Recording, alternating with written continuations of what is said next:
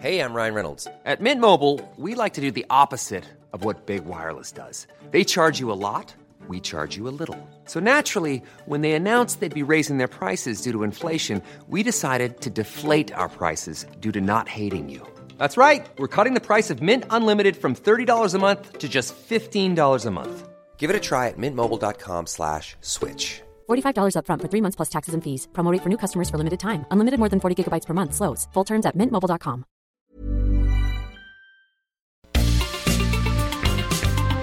Heraldo Media Group presenta la información y el entretenimiento que usted necesita para estar enterado también en su descanso. Alejandro Sánchez y el informativo Heraldo fin de semana. Por el Heraldo Radio, con la H que sí suena y ahora también se escucha.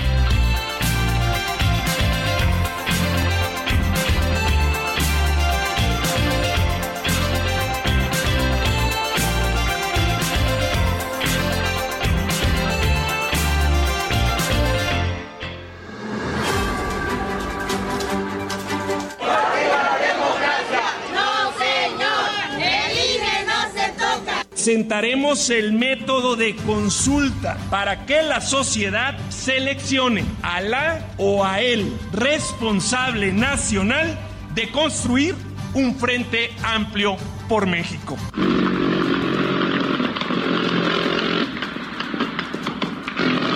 El Frente Amplio por México marcará un antes y un después de la manera de hacer política, una política cercana a los ciudadanos. Sociedad y partidos caminando juntos, resolviendo los problemas día a día, recuperando el México libre, democrático y social que todos hemos construido.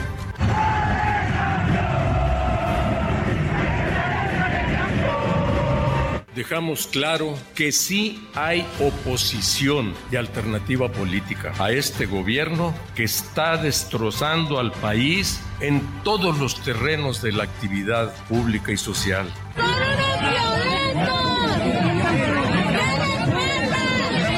Ese güey está mariachi, muy mariachi, pero la va a pagar no solo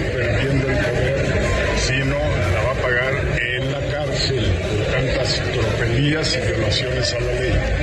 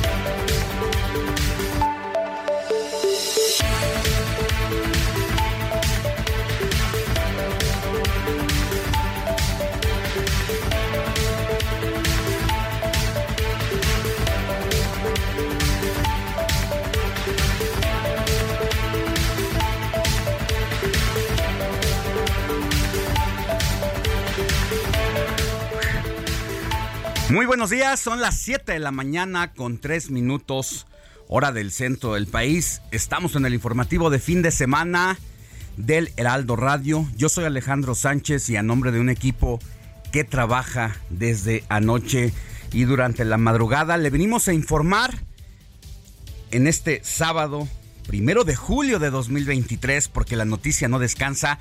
Estaremos juntos de aquí hasta las 10 de la mañana para llevarle lo más relevante en las noticias a nivel nacional e internacional. Y vaya que hay información generada en las últimas horas, tanto en México como en el resto del mundo.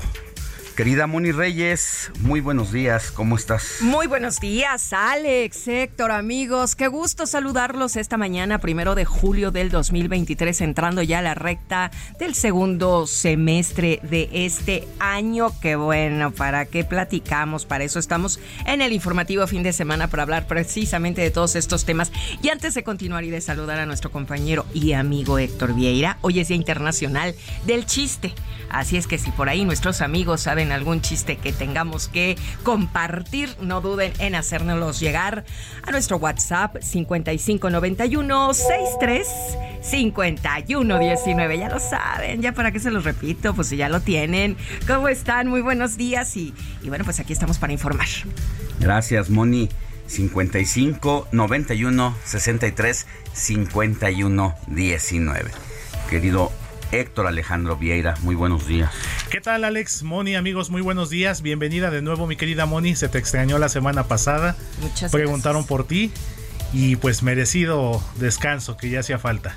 Claro que sí, aquí estamos. Pues mi querido Alex, una semana, como bien lo comentas, bastante intensa en materia informativa, sobre todo situaciones que no quisiéramos ser testigos, que no quisiéramos presenciar en materia de seguridad de nuestro país, que si bien es cierto, en los últimos años las cosas no han estado muy bien en este sentido, pero que lamentablemente esta semana pues hubo dos sucesos que marcaron la agenda, que marcaron la nota informativa como lo fue lamentablemente el asesinato del fundador y líder de los grupos de autodefensa Uf. de La Ruana, Michoacán, don Hipólito Mora, que quién lo iba a decir, Alex, Eh, cuántas veces no estuvo aquí en el Heraldo Radio en todos nuestros diversos espacios y pues una situación que si bien es cierto él estaba consciente que podía pasar en cualquier momento, no esperábamos que ocurriera de la manera en la que ocurrió. De ese tema lo vamos a platicar más adelante y lo vamos a desarrollar bien, sobre todo cuando un personaje que llevaba 10 años en medio de la refriega y de la refriega de guerra, denunciando que no se podía vivir en Michoacán y que todavía siete días antes de que saliera esta noticia o se diera esta situación trágica, que él dijera, yo me voy a morir, no voy a llegar antes de la Navidad, porque hay dos o tres personas señalándome y apuntándome en este momento que no quieren que yo llegue porque les incomodo, porque sigo diciendo lo mismo. Y yo no me voy a ir a vivir de aquí, de La Ruana, ni tampoco de Michoacán. Y primero muerto antes que tener que desapegarme de mis arraigos. Eso debería de ponernos a pensar. Y que después de ejecutado salga el gobernador de Michoacán a decir, bueno, es que se le dijo a Hipólito que no fuera a La Ruana, porque sabía lo que se atenía. Que viviera en la capital. Y que en medio de esta balacera en la que pierde la vida durante una hora no haya aparecido una sola autoridad, pues es porque simple y sencillamente el Estado está rebasado. Porque los grupos criminales son los que dominan Michoacán y otras partes del país. Así es, Alex, y de hecho una carta póstuma que él dejó y que se dio a conocer el día de ayer, en la que señalaba y decía que, que por lo menos que su muerte sirviera de algo, que la gente de la Ruana, la gente del Estado, tuviera la oportunidad de liberarse de esta pues de esta atrocidad que vive el estado michoacano, la entidad purépecha. Y no olvidemos, Alex, que durante estos últimos 10 años, este movimiento que empezó justo en el año 2013, durante la administración del entonces presidente Enrique Peña Nieto, y que pasó, bueno, ahora estamos casi ya en el quinto año de gobierno de Andrés Manuel López Obrador, y pues también pasaron prácticamente tres gobernadores durante este periodo. No olvidemos, eh, confírmame tú mi querido Alex, cuando empezó el movimiento de las autodefensas, el gobernador era, si mal no recuerdo, Fausto Vallejo. Fausto Vallejo, que luego fue depuesto e incluso su hijo estuvo en la cárcel acusado de estar ligado precisamente con los grupos criminales. Vino una autoridad política cuya figura nunca en la vida había existido. eh, y de a quien le vamos a hablar en un momento por teléfono para ver si nos contesta y que tiene que ver con Alfredo Castillo el excomisionado para la paz, como bien lo comentas, que incluso también fue titular del gobierno federal. De Enrique Peña Nieto, que también fue titular de la Comisión Nacional de Cultura Física y Deporte. También ahí hubo una situación muy ríspida durante su llegada a este a esta misión que le encomendó el entonces presidente Enrique Peña Nieto y que bueno eh, han pasado funcionarios, han pasado procuradores, incluso no olvidemos que hubo un eh, procurador de Michoacán que incluso también ya murió justamente durante este periodo y que lamentablemente digo funcionarios han ido y venido Alex y que lamentablemente pues la situación no no cambió desafortunadamente para bien sino todo lo contrario. Y pues ahora este escenario de crisis de inseguridad que vive el país en general, pero en este caso Michoacán, pues se vuelve a recrudecer. Y no olvidemos también, Alex, que el hermano de don Hipólito Mora, Guadalupe Mora, ya adelantó y ya dijo que si no recibe propuesta o no hay voluntad por parte del gobernador Alfredo Ramírez Bedoya, está dispuesto y porque el pueblo así lo dijo, se lo está pidiendo, de retomar nuevamente las armas. Vamos a analizar mucho. Eso lo había adelantado Hipólito Mora. Entonces había muchos interesados en bajarlo, había muchos interesados en ejecutarlo, no solamente integrantes del crimen organizado, sino de otros lados, porque precisamente había advertido que a 10 años de la lucha armada que inició él, porque muchos piensan que fue Juan Manuel Mireles, el doctor, quien eh, levantó a las comunidades en armas y eso no es así. Quien levanta a las comunidades en armas es Hipólito Mora en La Ruana un 24 de febrero de 2013, precisamente cuando harto de las canalladas del crimen organizado porque te cobraban por todo y ellos decidían cuándo se cortaba el limón, cuando se vendía, ellos controlaban el precio del mercado a nivel nacional. Hipólito Mora, a quien me tocó conocer, con quien seguí de cerca esa cobertura durante más de tres meses en Michoacán, era un tipo de temple duro que nunca sintió miedo absolutamente de nada y que estaba enojado y decía, bueno, si vamos a morir, vamos a morirnos dando la lucha, dignamente porque aquí te cobran por todo. Te cobran por cortar el limón, te cobran por venderlo, le cobran a los, intermediarios por llevárselo. Los aguacateros, bueno, los aguacates es otra cosa muy ruda porque incluso ahora todos estos eh, estas áreas de reserva ecológica que eran parte del gobierno federal han sido tomadas por el crimen organizado, han devastado esas zonas para luego sembrar árboles de aguacate y poder eh, transportarlo a otras partes del país y del mundo porque pues es el llamado oro oro verde ahora. Así es, mi querido Alex, ya tengo el dato por acá, es eh, José Martín Godoy Castro era el secretario de Seguridad Pública de Michoacán, quien murió justamente en 2019 en un accidente aéreo, si mal no recuerdo, y que bueno, todos estos funcionarios que han pasado desde Fausto Vallejo, eh, siguiendo con Silvano Aureoles, actualmente con Alfredo Ramírez Bedoya, ya fue un cambio. Fueron tres alternancias en este periodo, los tres, curiosamente, Alex, los tres eh, gobernadores purépechas de tres diferentes partidos, Fausto Vallejo por el PRI, Silvano Aureoles por el PRD y ahora Alfredo Ramírez Bedoya por Morena y que sin embargo, a pesar de estos cambios de colores, estos cambios de partidos, lamentablemente pues la situación no mejoró.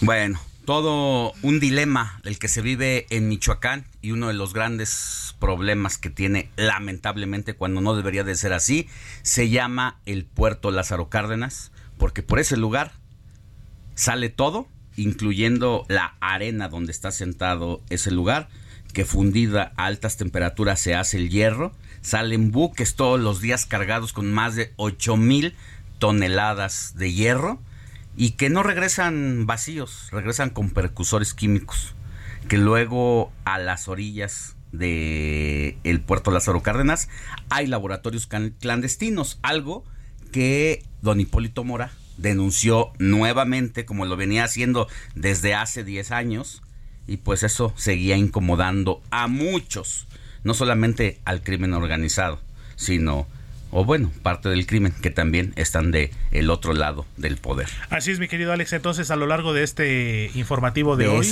vamos, a estarlo analizando, vamos a retomar precisamente parte de esta historia de vida y bueno, lo que será ahora el legado de don Hipólito Mora, que en paz descanse.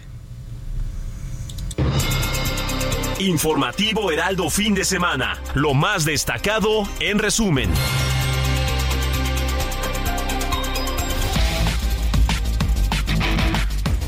Y mire, la situación trágica en el país no para. Luego de tres días de, permanecer secuestrados, fueron liberados los 16 trabajadores de la Secretaría de Seguridad y Protección Ciudadana de Chiapas, levantados desde el pasado martes.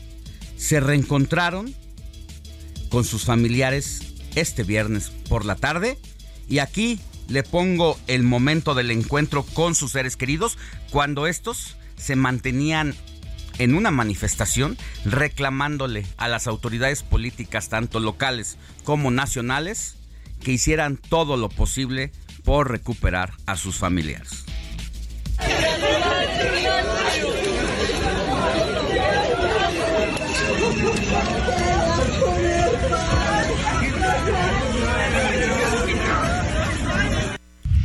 Un problema muy severo lo que ocurría allá en Chiapas porque los criminales pedían dos cosas. La primera, recuperar a una novia de uno de los líderes de uno de los cárteles, de dos que se disputan la plaza.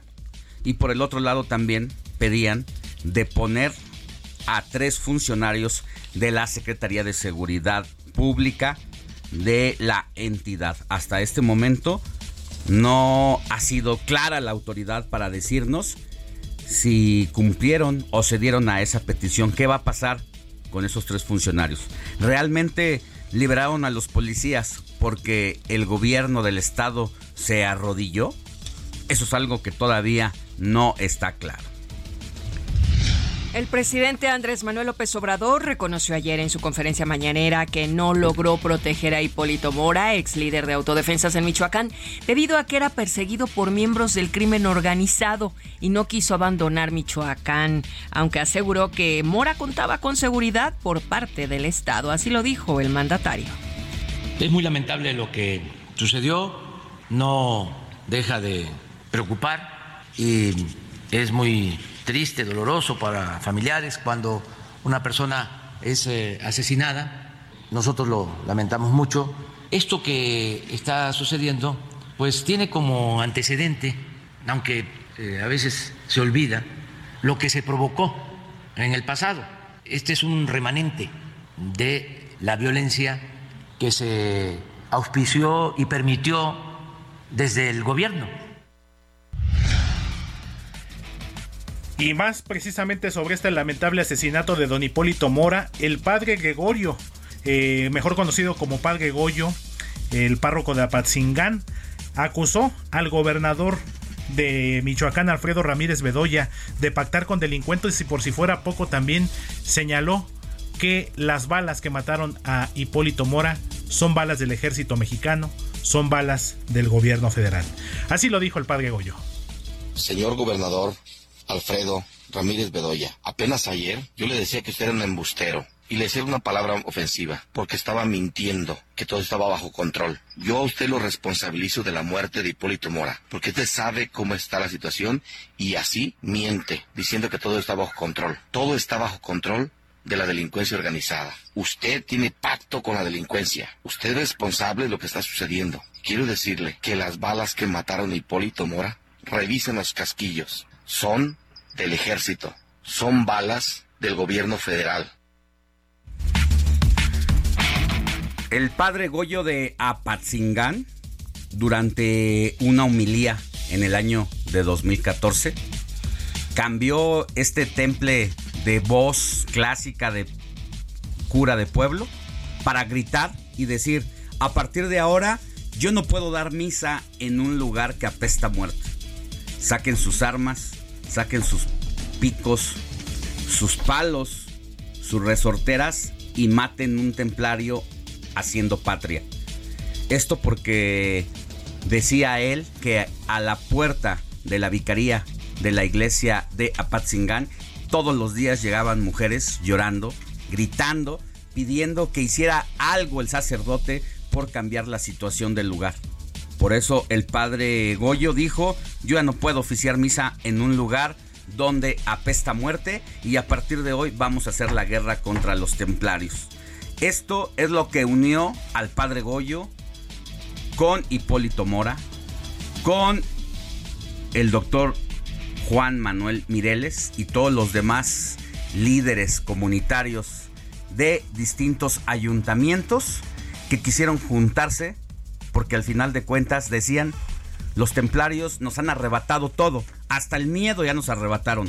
Es momento de juntarnos y de luchar contra ellos para que por lo menos moramos dignamente. Y así murió Hipólito Mora de manera digna, dando la lucha por un sueño que tuvo para cambiar el lugar donde nació, donde vivió y donde finalmente fue ejecutado y no lo logró porque además de que hizo la lucha armada, también lo intentó por la vía política al postularse como diputado, como gobernador por distintos partidos políticos, sin lograrlo. Y a 10 años de distancia, la reflexión es que Michoacán no solamente no ha cambiado para vivir en paz, sino que la situación es que ha empeorado más de lo que estamos imaginando. Familiares y amigos velan a Hipólito Mora al interior de su domicilio en el municipio de Buenavista, Michoacán. Por su parte, la Secretaría de Seguridad Pública del Estado realizó un homenaje a los tres elementos de la Guardia Civil que fallecieron en la agresión a don Hipólito. Y en más sobre la muerte de Hipólito Mora, más adelante vamos a analizar su vida y legado como fundador de las autodefensas que quedaron plasmados a través del documental La Ley del Monte. Al respecto también platicaremos con Sergio Cortés, director del portal Artículo 7.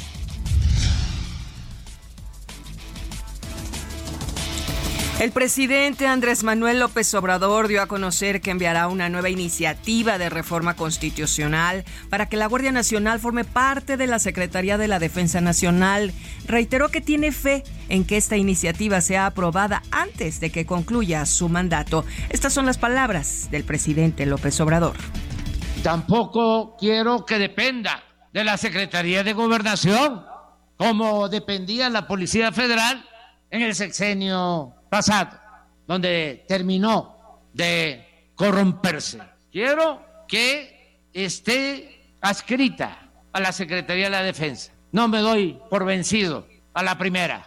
Por eso, antes de terminar mi mandato, cuando inicie el nuevo Congreso, cuando entre la nueva legislatura, antes de irme, voy a enviar una nueva reforma a la Constitución.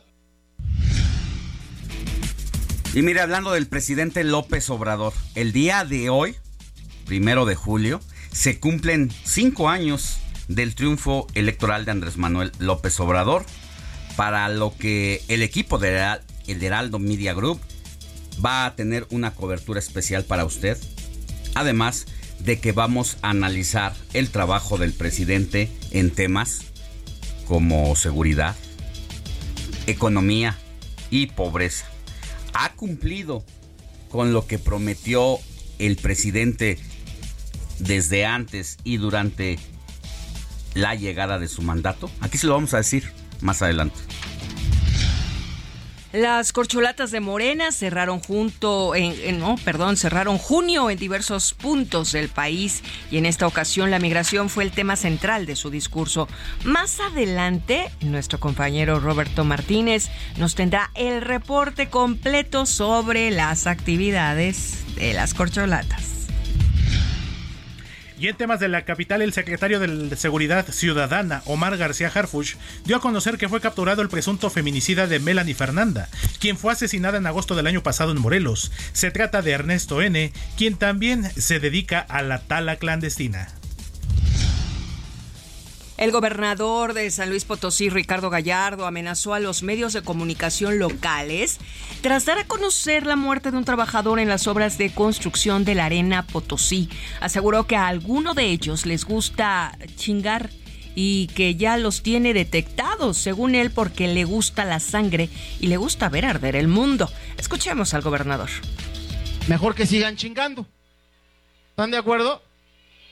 Estamos sino con qué nos divertimos. Estamos diversión. Lo que no les gusta es que a mí me gusta la sangre, me gusta arder, ver arder el mundo.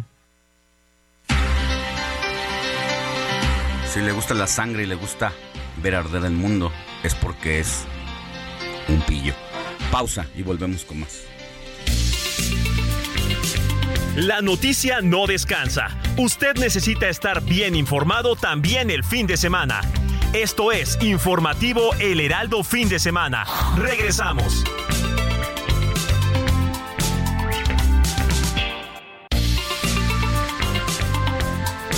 Siga en sintonía con la noticia. Alejandro Sánchez y el informativo Heraldo Fin de Semana. Continuamos.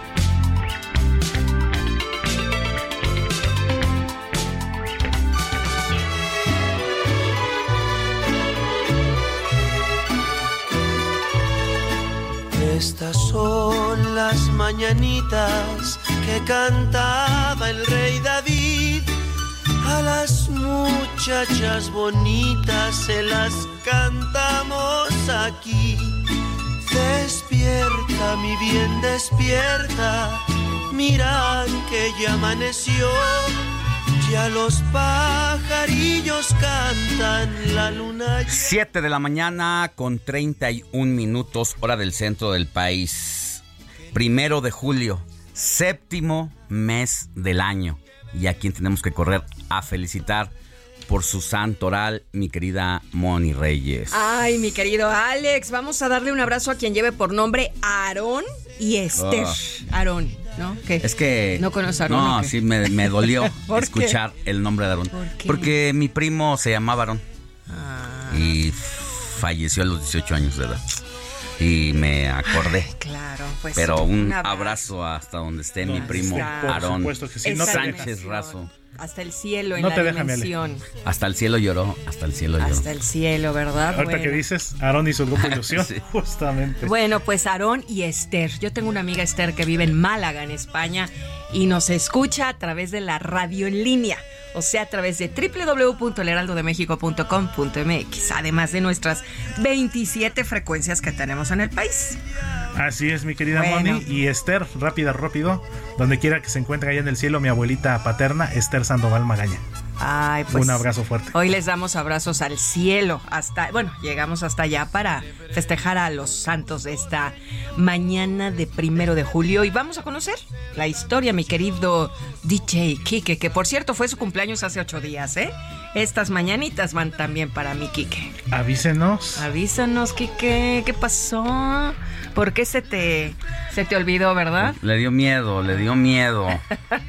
Se No se deja apapachar. No se deja papachar. Hay que dejarse apapachar en la vida, querido Quique. Sí, y hay que decir, hay que decir, recibir hoy una es mi papá. cumple, hoy Y si no te gusta ¿no? decirlo así de frente, se dice, ya me voy porque me va a festejar mi mujer, porque es mi cumpleaños. No es compraron eso, un pastel pero se exagera. y una semana después no importa, estás ahora sí que naciendo y renaciendo, mi Quique. Bueno, pues vamos a conocer la historia.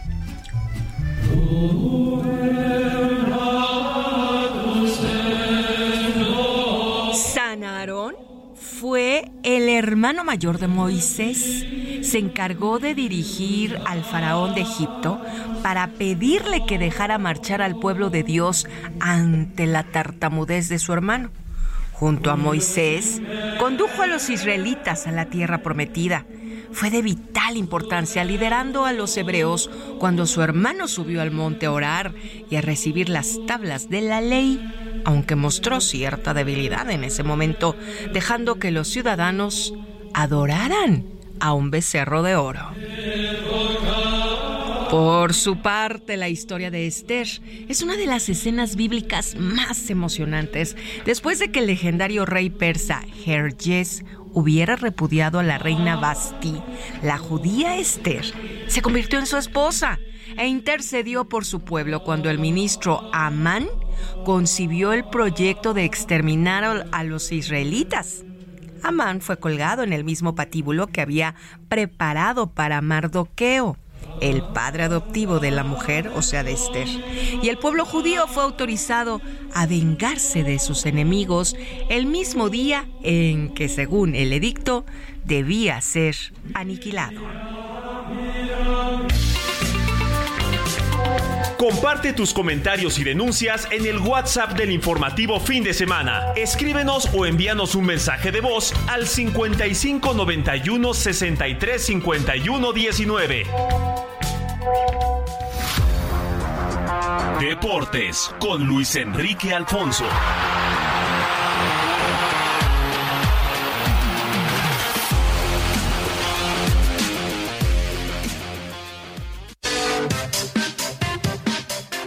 Estás, mi querido Alex? Un gusto saludarte. Pues arrancó, arrancó por fin la gloriosa Liga Más X. Y pues lo siento por tu chichicuilote, tu AMEP, que pues sin muchos jugadores le dieron crán por la poderosa máquina de los Bravos de Juárez. Pero bueno, más allá de esos resultados que ya repasaremos en un rato más, Alex, eh, vamos a platicar algo más a fondo. Los derechos de transmisión si ya venían los aficionados quejándose de dónde podían ver los partidos de su equipo, este semestre particularmente hay cambios en las cadenas que van a transmitir a los partidos, a los equipos. Este fin de semana, por ejemplo, nada más se las dejo votando, solamente tres partidos por televisión abierta.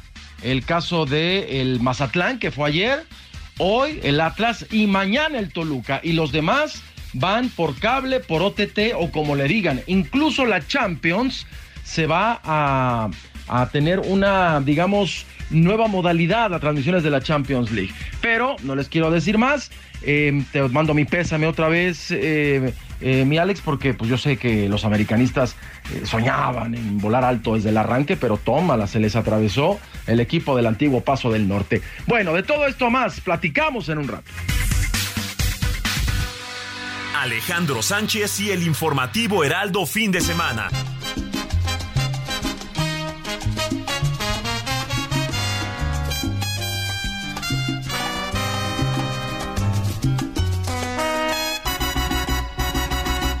Tu amor es un periódico de ayer que nadie más procura y a leer.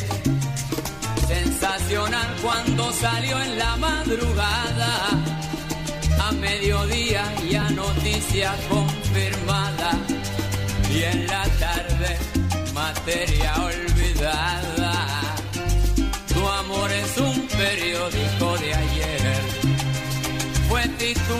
Alcanzó página entera. Por eso ya te conocen donde quiera. Tu nombre ha sido un recorte que guardé y en el álbum del olvido lo pegué. Tu amor es un periódico de ayer que nadie más procura y a leer. Si usted piensa en salsa, hay un exponente de este género musical, 60s, 70s, 80s, que logró llevar esta música al plano mundial, al plano internacional. Y este señor es tocayo de Héctor Vieira y esta es una de sus grandes interpretaciones. De verdad, si usted habla de salsa, no puede dejar de hablar de este señor. Héctor. Así es, mi querido Alex Héctor Lavoe el cantante de cantantes, como se le conocía, este extraordinario cantante puertorriqueño ya fallecido lamentablemente. Justamente el pasado jueves 29 de junio se cumplieron 30 años.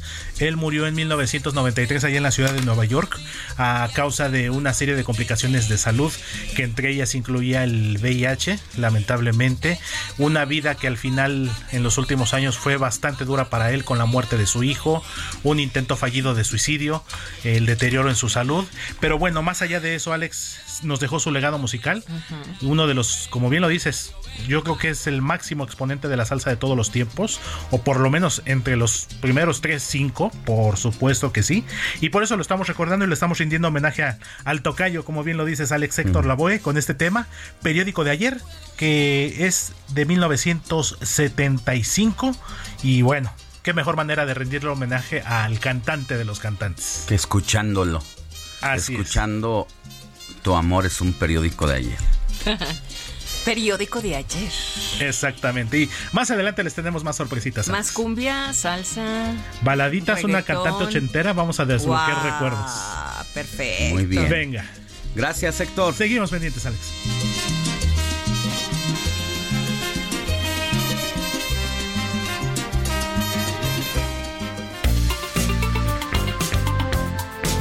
Sigue a Alejandro Sánchez en Twitter. Arroba Alex Sánchez MX.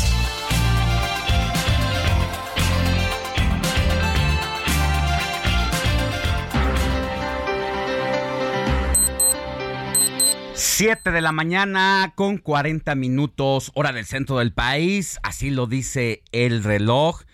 Y vámonos a más información. Mire, esta semana que terminó fue una semana vaya que fue movida en temas políticos.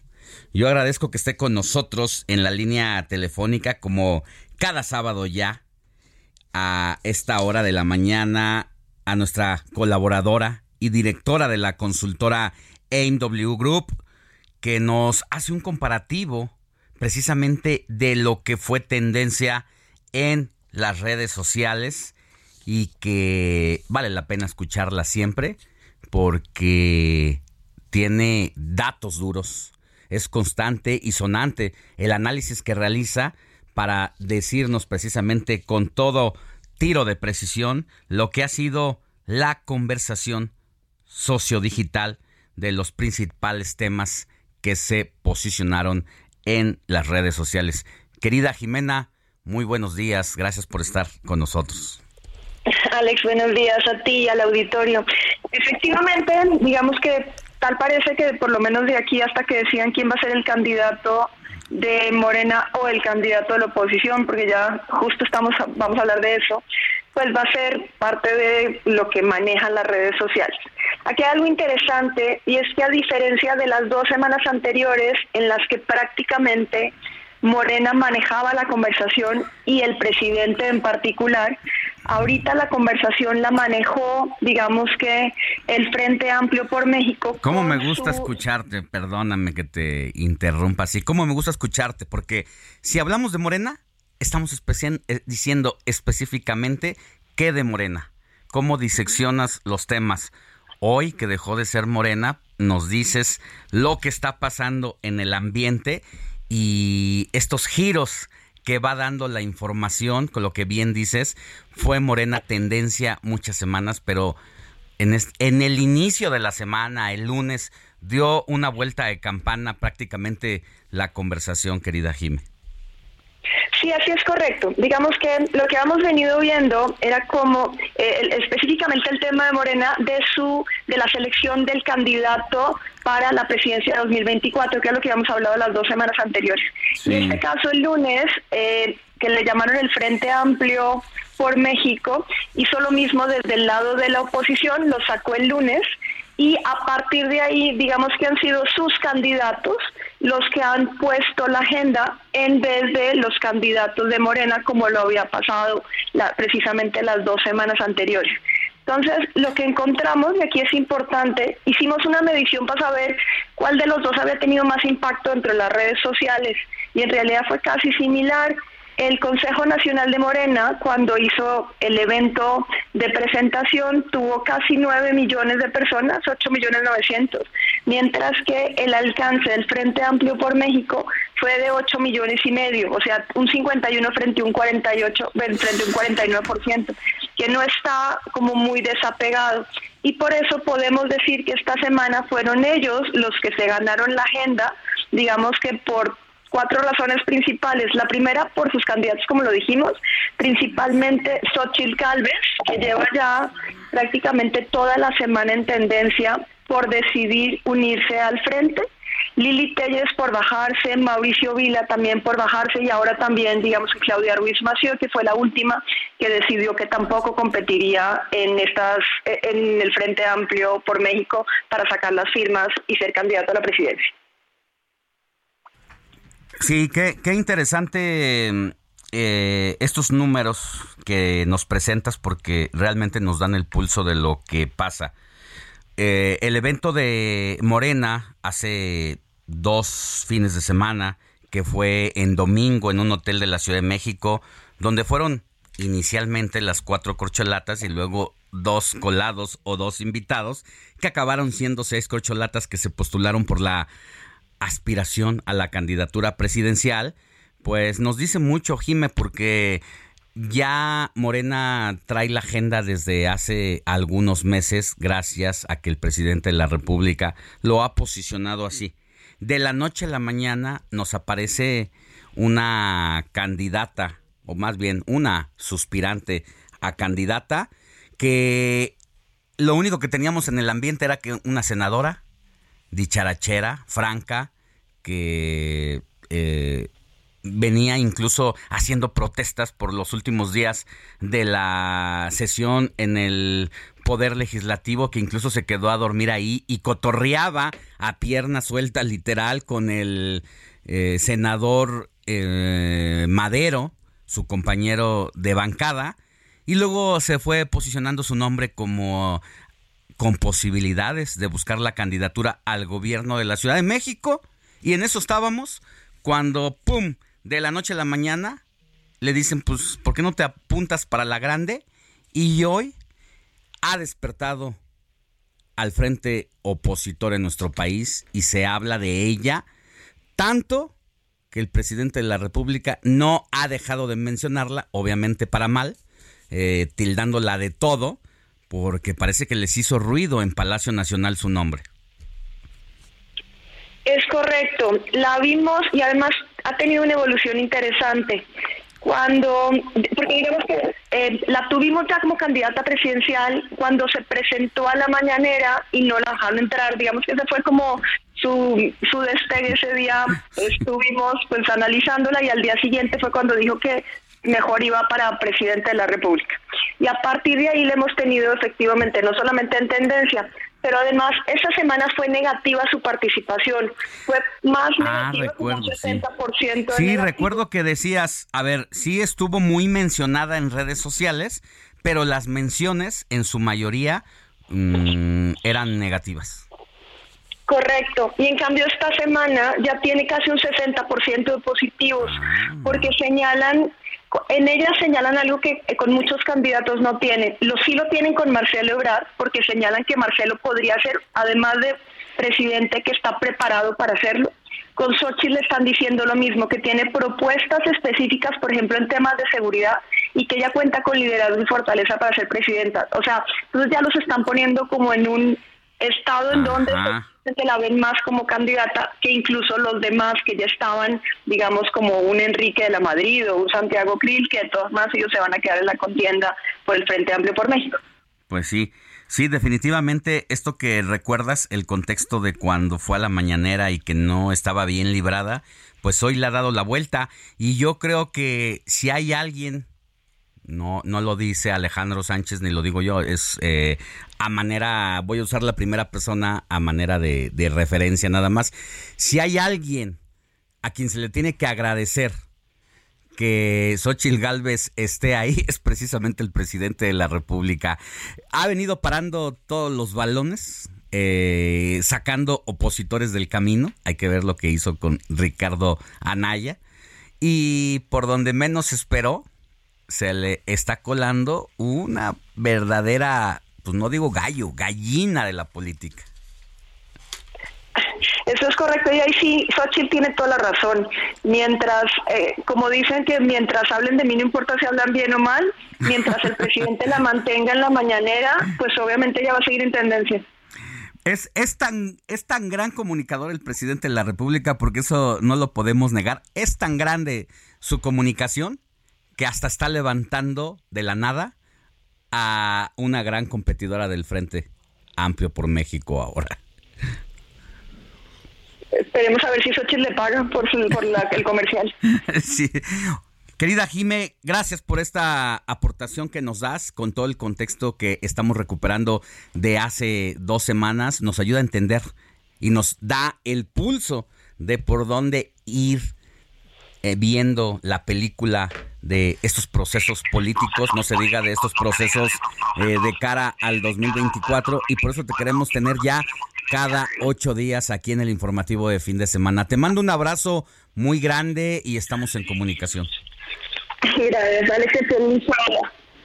Hasta pronto. Alejandro Sánchez y el informativo Heraldo fin de semana.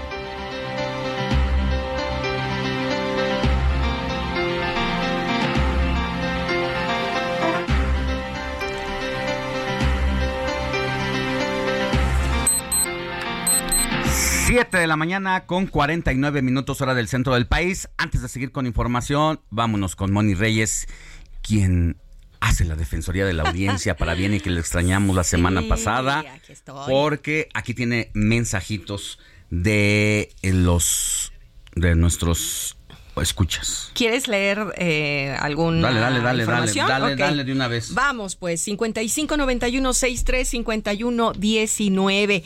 Fíjate que nos preguntan que qué sucedió en la México Querétaro porque pues ahorita el tránsito está completamente parado a la altura del lago de Guadalupe y lo que sucedió es un accidente en el kilómetro 96 de la México de México a Querétaro y ya nos contestó nuestro radio escucha o radio escucha nos no nos pone su nombre, dice que hay un tortón volteado en los carriles centrales. Así es que si ustedes amigos nos están sintonizando, agradecemos pues este reporte que nos da nuestro radio escucha y bueno, también nos dice que muchas gracias por el programa, que le gusta y que bueno, pues sigamos adelante. Pues muchísimas gracias por la información. Acaba de ser usted nuestro reportero o reportera.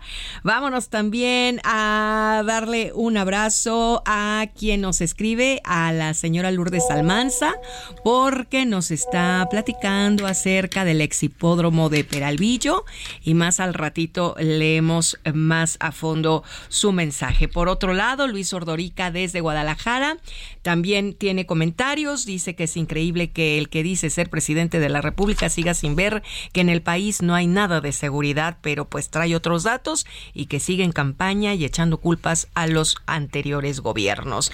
Tenemos también a nuestro amigo Laredo Smith que nos invita unos chilaquiles con huevo y dice que está muy contento, muy feliz de escucharnos. Él nos escucha en el 91.7 en McAllen, Texas. Y seguimos al ratito con más. Vámonos con Etel Arredondo, jefa de información de El Heraldo Radio La Laguna, porque nos tiene información importante. Etel, buenos días. Vámonos con más información antes de ir con Netel. Mire, le cuento que Claudia Sheinbaum visitó Lázaro Cárdenas el pasado jueves, donde destacó que el apoyo al campo es una de las características de la actual administración. Resaltó que es importante darle continuidad al proyecto del presidente López Obrador. Sheinbaum recordó que fue en este municipio donde el presidente López Obrador rescató a Fertinal de la privatización por parte de gobiernos anteriores para lograr que hoy en día el fertilizante sea gratuito para los campesinos. Ahora sí, vámonos con Etel Arredondo, jefa de información del Heraldo Radio La Laguna, quien nos tiene detalles de la agenda nacional. Querida Etel, muy buenos días. Hola Alex, muy buenos días para ti y por supuesto para las personas en cabina y nuestro auditorio de Heraldo Radio. Así es, nos encontramos aquí en la comarca lagunera. Me da un gusto saludarte y reportarte que, pues, dentro de la, información más relevante en esta semana acá en la comarca lagunera en Coahuila, pues la Secretaría de Salud de la entidad confirmó el noveno deceso por golpe de calor en la en el estado de Coahuila correspondiente este al municipio de Piedras Negras en un hombre de 76 años de edad. Roberto Bernal Gómez, secretario de Salud del Estado, detalló que los nueve fallecimientos se distribuyen de la siguiente manera. Han sido seis las personas que han eh, fallecido por golpe de, de, calor solo en el municipio de Monclova, Coahuila, dos en Piedras Negras y uno en Acuña. Es decir, la, la mortalidad está concentrada en este momento, según las cifras, en Monclova. La Secretaría de Salud reporta hasta el momento un total de 109 golpes de calor en la entidad que se han detectado en los municipios de Monclova, principalmente 23, Piedras Negras, Acuña, Cuatro Ciénegas y 10 en Saltillo, que es la capital de Coahuila. Además, pues eh, se dio a conocer que existen siete pacientes hospitalizados actualmente por esta situación. Y Bernal Gómez apuntó que ante la ola de calor es necesario mantener hidratados especialmente a los menores y a los adultos mayores, pues son los sectores de la población con mayor riesgo. Te platico que ayer a las 12 del mediodía con 26 minutos estábamos con una radiación solar en la comarca lagunera de 13.5, que es mm, los puntos extremos de los extremos. ¿Te parece si nos das todos esos detalles ahorita que volvamos de la pausa y que también nos cuentes si el tema de los apagones es real o es un mito de lo que está pasando allá. ¿Te parece? Claro sí. Aquí, aquí espero y continuamos. Pausa y volvemos con más. La noticia no descansa. Usted necesita estar bien informado también el fin de semana. Esto es Informativo El Heraldo Fin de Semana. Regresamos.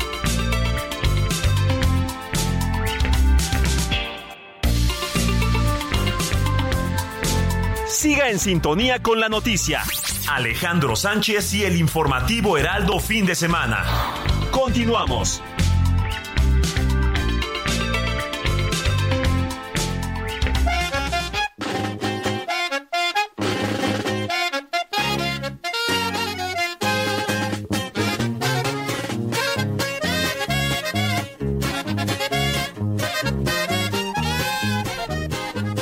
Regresamos a la comarca lagunera con Etel Arredondo, jefa de información de El Heraldo, que nos hacías un resumen, querida Etel, sobre los golpes de calor que se han sentido allá. Nos hablabas de algunas bajas y también la otra pregunta era si los cortes de energía continuaban, si era un mito o era realidad. Así es, Alex, pues te, platicaba de la situación de la de cómo nos ha ido en la comarca lagunera con esta con esta ola de onda de calor que pues hemos vivido en toda en todo prácticamente en todo el país, pero bueno, aquí en la región es una de las regiones que se manifiesta con mayor radiación solar. Y, y el dato que te platicaba es que ayer al mediodía llegamos a los 13.5 puntos de radiación solar, que es de los máximos eh, se, catalogan por colores, dice el color morado, entonces pues ahí la recomendación es no salir a la calle más de 15 minutos, imagínate entonces pues toda la gente que trabaja todo el día en, en la calle pues también está, está muy expuesta, ahí el llamado pues a todos a que se cuiden y que extremen precauciones por estos índices que estamos eh, pasando, sobre todo de radiación solar. Y te platicaba también de los de los apagones. Acá también en la laguna han afectado los apagones por parte de la Comisión Federal de Electricidad, de tal manera que aquí eh, las autoridades de la CFE, pues sí recibieron ya al alcalde de Torreón, a Román Alberto Cepeda, y según lo que nos comentó el, el alcalde acá en declaraciones, es que se van a abrir dos subestaciones aquí en Torreón que con esto van a garantizar que, que, se disminuyan los, los apagones. Han sido esporádicos los apagones que se han registrado acá en Torreón y en la laguna, en municipios de Matamoros y Torreón.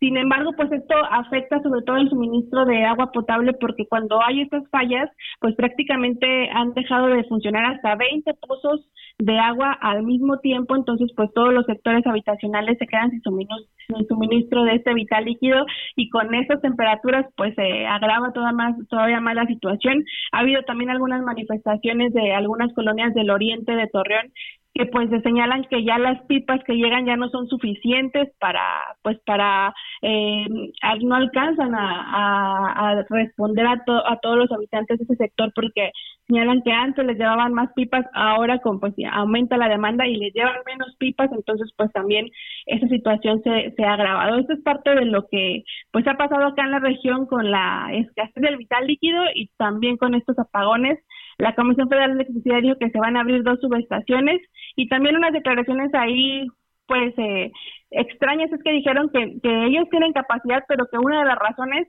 dijeron es que también los árboles y los pájaros son de los principales que causan estas averías. Ellos dijeron que son que son una de las principales razones que se corta el suministro, pues eh, eso fue la, una de las respuestas que dio la CFE a los empresarios y a las, y a las autoridades municipales de Torreón, Alex.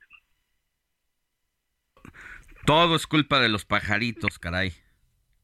Así es, todo es, todo es culpa de las, de las pobres palomas. Caray. Bueno, mi querida Ethel, como cada fin de semana, muchas gracias por estar con nosotros. Ahí tiene la información más relevante de lo que ocurre en el norte del país, en la laguna. Y estaremos pendientes. Te mando un gran abrazo, que tengas buen fin de semana. Igualmente, Alex, muy buen fin de semana, muy buenos días. Esto es Noticias a la Hora. Heraldo Radio le informa.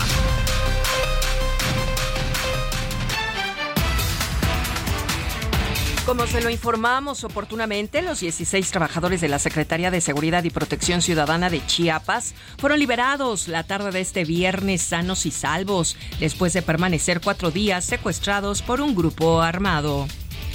El presidente Andrés Manuel López Obrador anunció que antes de que concluya su sexenio volverá a enviar al Congreso de la Unión una nueva iniciativa de reforma para que la Guardia Nacional sea administrada y operada por la Secretaría de la Defensa Nacional. Este viernes, Gabriel Trujillo, estudiante de la Universidad de California en Berkeley, fue encontrado con heridas de bala en el vehículo en el que viajaba por el municipio de Yécora, ubicado en la sierra entre los estados de Sonora y Chihuahua. Su prometida lo había reportado como desaparecido el pasado 21 de junio. Esto fue Noticias a la Hora. Siga informado, un servicio de Heraldo Media Group.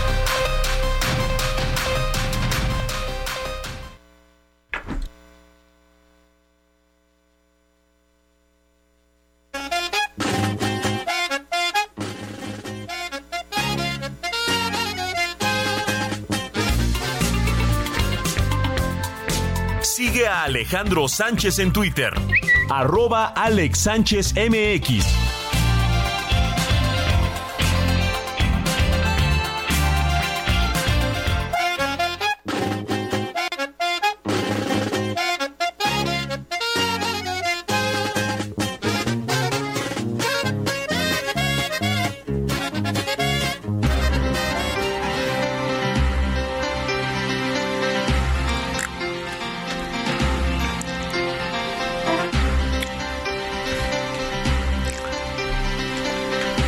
Seguimos con más información cuando son las 8 de la mañana con 6 minutos hora del centro del país.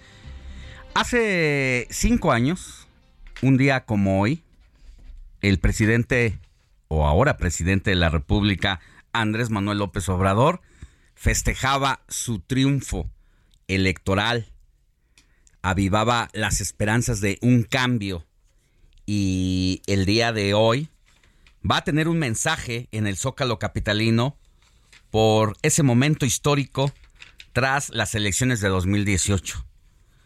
Tuvo un tsunami que se le llamó por cómo arrasó en las urnas, no solamente por su figura como candidato a la presidencia, sino porque con él llegó un número relevante, una mayoría simple, pero al final mayoría, en el Congreso de la Unión, que le ayudó a avanzar en su plan de gobierno. La verdad es que ni los propios morenistas ni el presidente de la República esperaban el triunfo que se dio en 2018.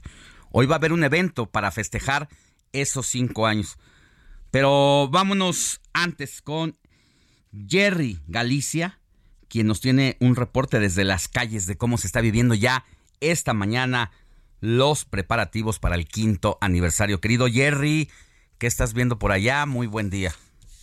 Alex, excelente mañana y todavía tenemos uh, un buen desplazamiento en gran parte del centro histórico. Realmente son pocas las personas que están arribando hasta el primer cuadro de la capital. Sí las hay, pero todavía no, no son muchas. De hecho, lo que está ocurriendo en estos momentos es que se están retirando las vallas metálicas, uh, las llamadas de popotillo, vallas naranjas, vallas metálicas no muy grandes, que se ven colocado justo en los alrededores del Zócalo de la Ciudad de México para evitar que cualquier persona pudiera llegar hasta el corazón de la ciudad. Ya todas estas vallas están siendo retiradas por elementos policíacos, así que el acceso a pie queda completamente libre para poder llegar hasta el Zócalo. Cabe mencionar que sí, algunos autobuses están siendo estacionados sobre la avenida Diagonal 20 de noviembre y los primeros asistentes comienzan a llegar justo al primer cuadro de la capital, pero falta todavía bastante tiempo, mi querido Alex, cerca de poco más de ocho horas para que comience este evento, así que realmente son pocas las personas que están arribando hasta este punto y esto se traduce en un avance todavía aceptable para nuestros amigos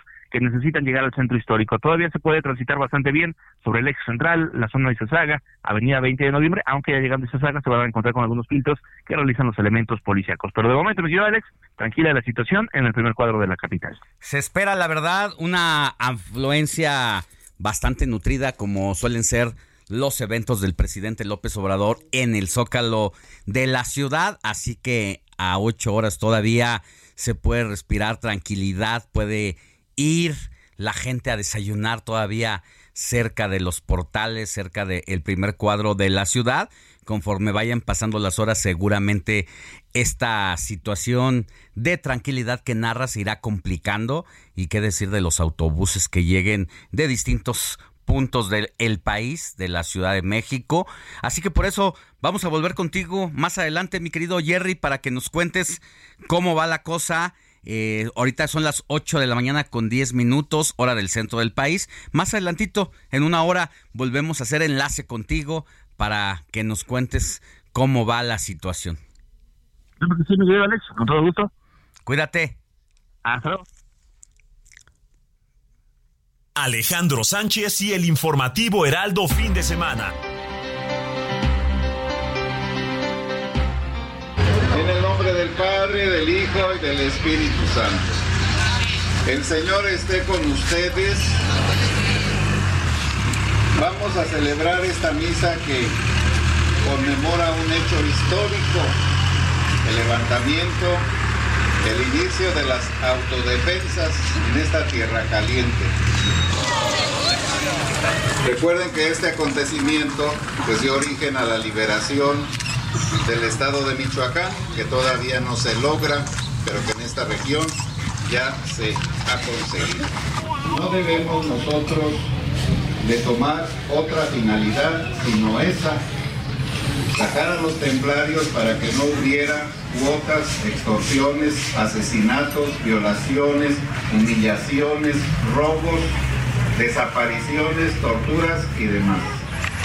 La Santísima Virgen María protege a este pueblo de tal manera que la gente ignorante, pobre, débil, desorganizada y miedosa contra la gente poderosa, valiente. Pues esto que estamos escuchando, Alex, cuando en este momento son las 8 de la mañana con 11 minutos hora del centro de la República Mexicana, esto es parte del documental en el que tuviste el gusto, el honor de participar justamente, La Ley del Monte, este material cinematográfico dirigido por Mario Mandujano, que, bueno, refleja la historia detrás de la fundación de los grupos de autodefensa allá en la Ronda, Michoacán, el legado, el lado humano, todo lo que había en el día con día de una figura como la de Hipólito Mora, que pues tuvo el valor, tuvo el valor de levantarse, de defender a su pueblo contra el crimen organizado y que bueno, estuvo y quedó plasmado en este material, Alex.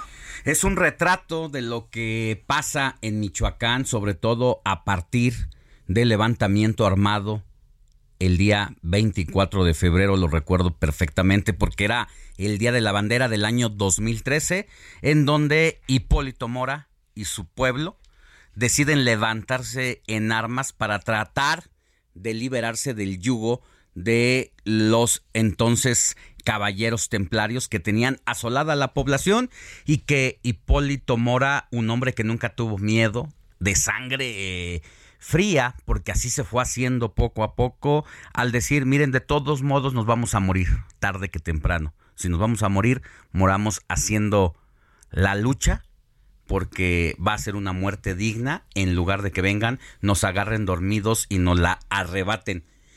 Él sabía lo que estaba diciendo. Todavía una semana antes, después de 10 años que inició su movilización, dijo, yo no voy a llegar a la Navidad, hay muchos que me quieren y eso va a ocurrir tarde que temprano. Más adelante, Héctor, si te parece, volvemos con todo lo que tiene que ver con este documental de la ley del monte, que me tocó realizar la investigación y el guion junto con el director Mario Mandujano. Lo desarrollamos en un momento. Claro que sí, Alex. Por lo pronto, vámonos con Sergio Cortés, quien es director de Artículo 7 porque el día de ayer se velaron los restos precisamente de Hipólito Mora en su ciudad natal, Buenavista, Michoacán. Querido Sergio, muy buenos días, qué placer saludarte, qué lamentable que tenga que ser por esta noticia. Así es, Alejandro, qué gusto saludarlos, buenos días.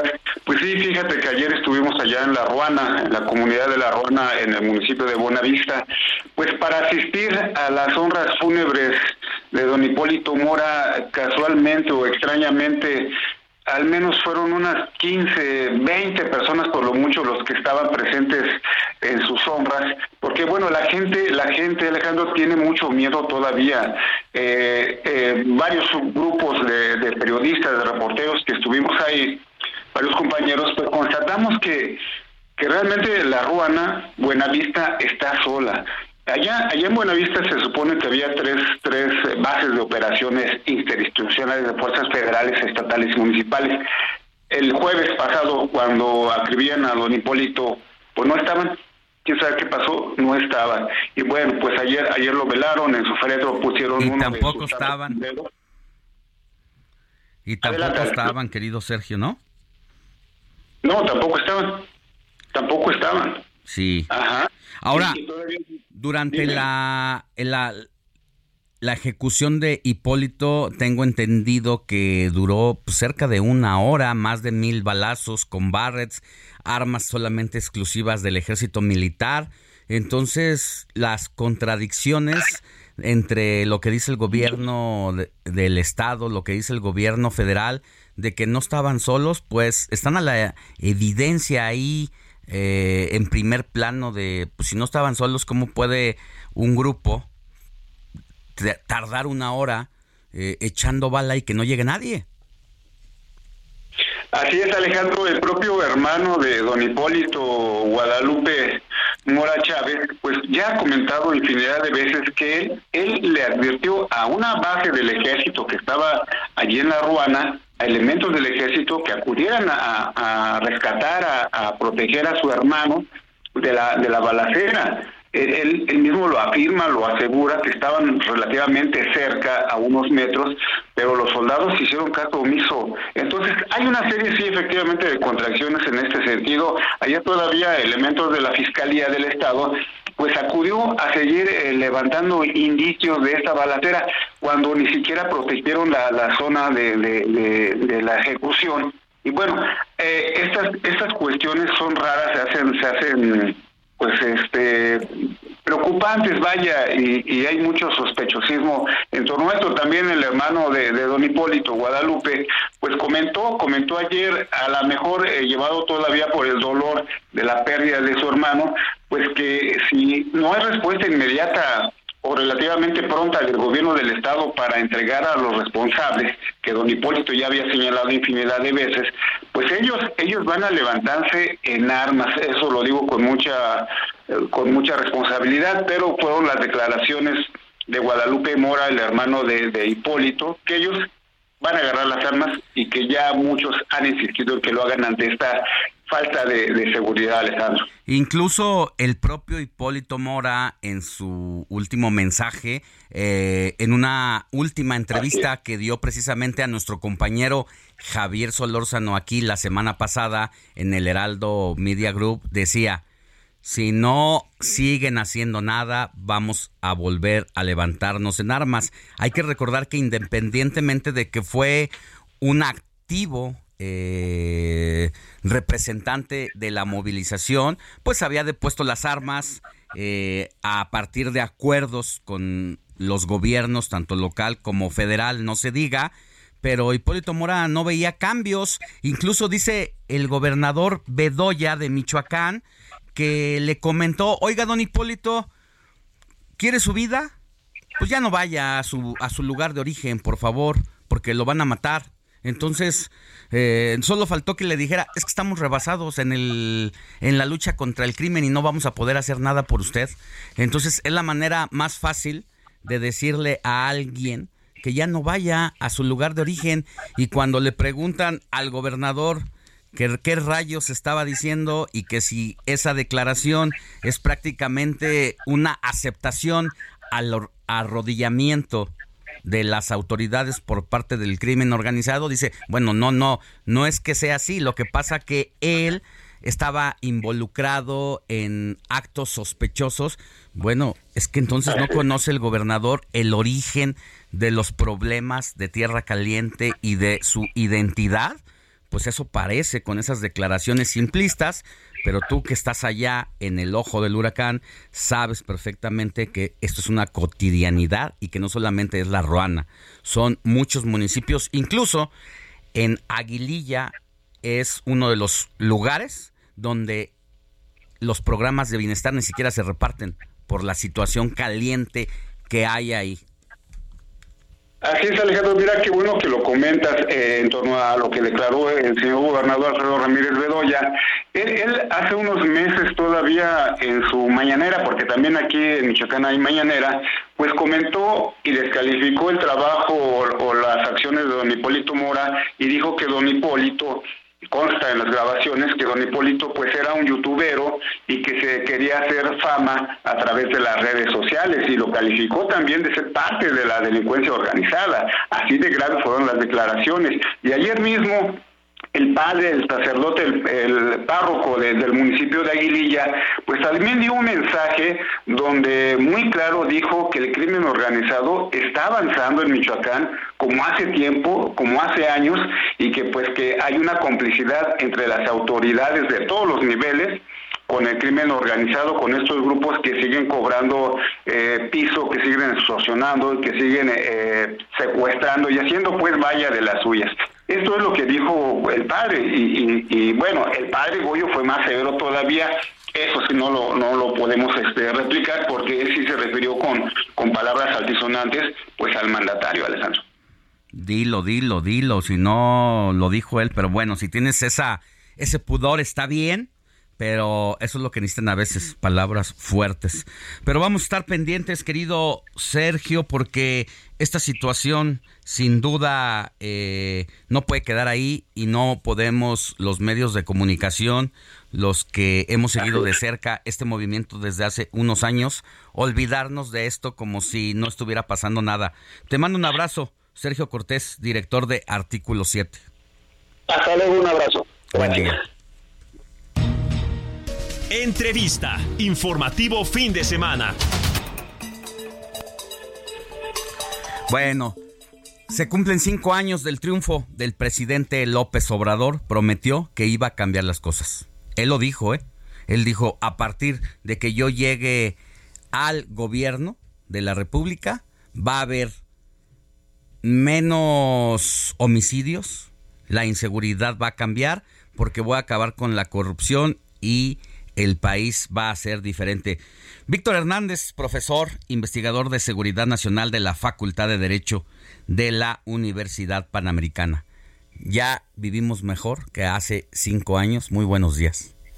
Muy buenos días. Pues bueno, la verdad es que los resultados no nos mienten. Estamos viviendo eh, momentos históricos de crisis en términos de violencia homicida el presidente López Obrador ya rebasó a sus dos antecesores, Felipe Calderón, que había entregado más o menos 120 mil homicidios a lo largo de toda su administración, Enrique Peña 150 mil, eh, con la prospectiva actual es altamente probable que el presidente López Obrador acabe entregando más o menos unos 180 mil homicidios en total de todo su sexenio. Eh, es lo único que puede reportar la 4T? Eh, que los homicidios están medianamente estabilizados, eh, que en realidad ni siquiera podemos presumir que sea un logro específico de esta administración, sino una tendencia que ya estaba desde el final del sexenio del presidente Enrique Peña y que responde más bien un poco a la entropía, es decir, esto ya era un caos, era difícil, había que meterle todavía más energía si queríamos que esto se descompusiera más, entonces en realidad pareciera ser que es la misma realidad la que le puso un límite a qué tanta violencia podía tolerar diariamente nuestro país. Eh, y logros que eh, se presentan de forma mañosa como la Hey, I'm Ryan Reynolds. At Mint Mobile, we like to do the opposite of what Big Wireless does. They charge you a lot, we charge you a little. So naturally, when they announced they'd be raising their prices due to inflation, we decided to deflate our prices due to not hating you. That's right. We're cutting the price of Mint Unlimited from $30 a month to just $15 a month. Give it a try at mintmobile.com slash switch. $45 upfront for three months plus taxes and fees. Promo rate for new customers for limited time. Unlimited more than 40 gigabytes per month. Slows. Full terms at mintmobile.com. Reducción de los robos a transporte público o de robos a transeúnte en realidad responden a lo que ocurrió en la pandemia, que fue un periodo prolongado donde la gente no estaba en la calle y pues físicamente no podía ser asaltada, pero proporcionalmente sube el ciberdelito, la delincuencia eh, se empieza a dedicar más al fraude, se digitaliza, empieza a hacer home office, entonces en realidad eh, eh, este ha sido un sexenio perdido en materia de seguridad porque entregó incluso resultados peores que sus antecesores. Sí, sí, sí, tanto que le choca a Felipe Calderón y hoy rebasa los números de eh, sus antecesores, incluyendo a Peña Nieto, y al ritmo que vamos, vamos a imponer un récord. Querido Víctor Hernández, profesor de la Universidad Panamericana, ¿te parece si nos aguantamos un tantito en la línea mientras vamos a una a un corte comercial y regresamos a hablar de la seguridad interior, de la militancia, de las desapariciones y todo lo que sigue siendo tema en materia de seguridad? Claro, claro. Gracias. Pausa y volvemos con más.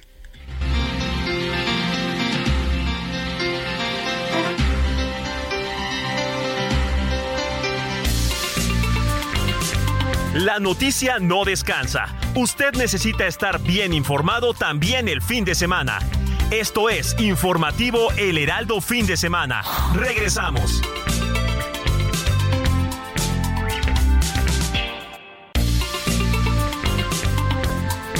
Siga en sintonía con la noticia. Alejandro Sánchez y el Informativo Heraldo Fin de Semana. Continuamos.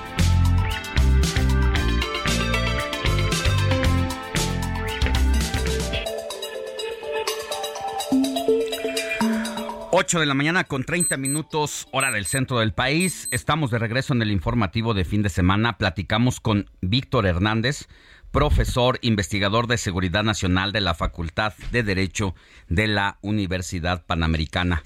Nos ayudaba Víctor a hacer un balance sobre estos cinco años de gobierno en materia de seguridad. Fue el presidente de la República quien, desde que era candidato, puso la vara muy en alto al decir que la situación iba a cambiar desde el primer día de su gobierno, hoy a cinco años, por lo que estamos viendo, por los datos duros que nos ofrece usted y que pone en la mesa, datos duros del propio Sistema Nacional de Seguridad Pública, pues la triste y amarga realidad nos dice que está fallando algo porque lejos de aminorar los delitos, estos han empeorado.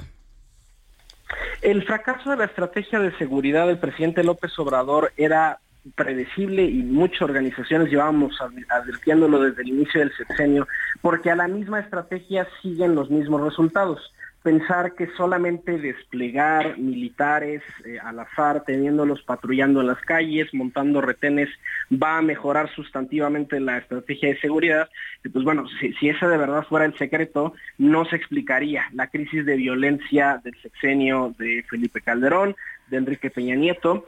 Eh, y, y, quizás el mejor ejemplo práctico es Michoacán, ¿no? Ahora con, con el asesinato de Hipólito Mora, Michoacán es un estado que es el que inaugura la guerra contra el narcotráfico en diciembre de 2006, el famoso operativo conjunto Michoacán, y es una entidad que como Tamaulipas, como muchas otras, ha necesitado de varios redespliegues federales, al menos cada sexenio suele tener su versión análoga del operativo conjunto Michoacán, donde llegan miles de tropas, en efecto la delincuencia se aplaca un momento ante la abrumadora presencia del Estado, pero eso es un paliativo. Es como tener una infección y tomarse nada más algo para la fiebre, pero no tomarse el antibiótico.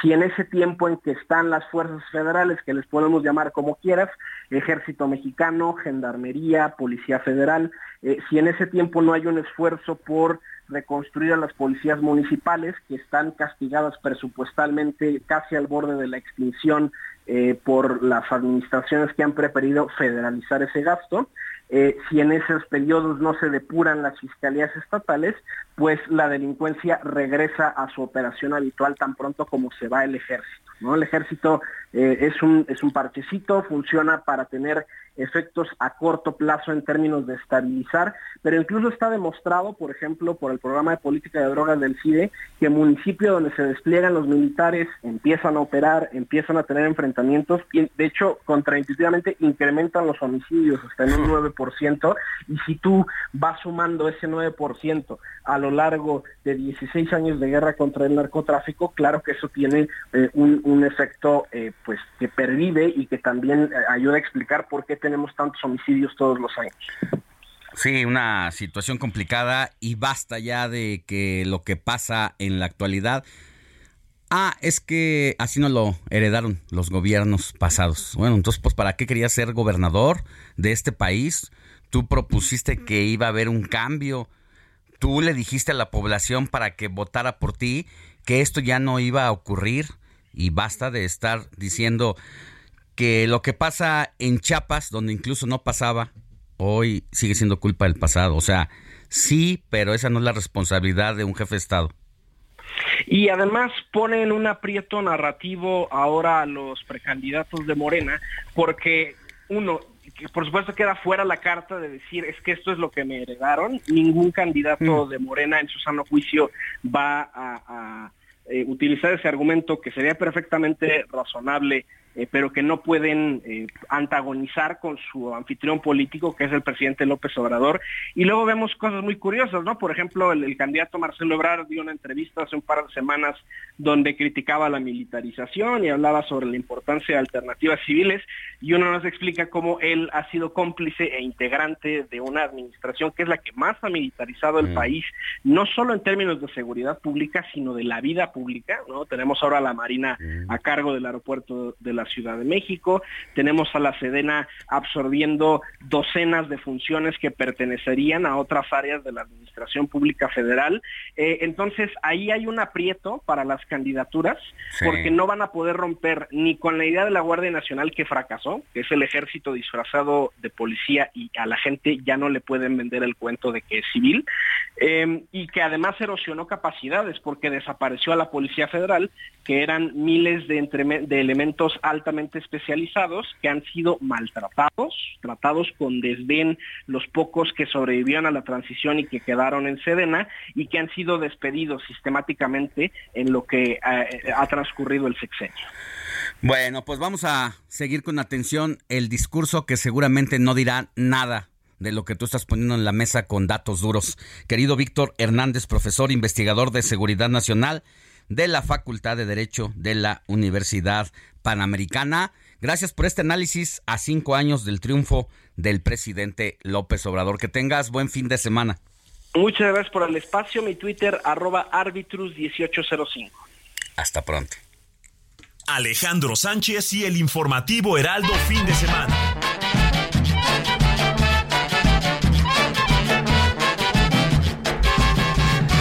En este recorrido que hacemos por las distintas entidades del país para enlazarnos con nuestros conductores del Heraldo Radio que tienen programas a lo largo y ancho de la República.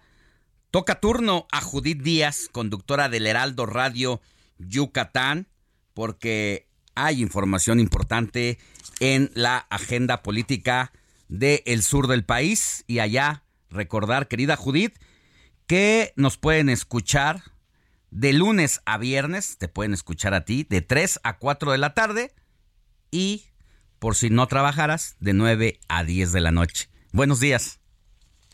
¿Qué tal Alejandro? Un gusto saludarte desde La Blanca Mérida. Así es, dos horarios, dos turnos, pues es que nos encanta comunicar.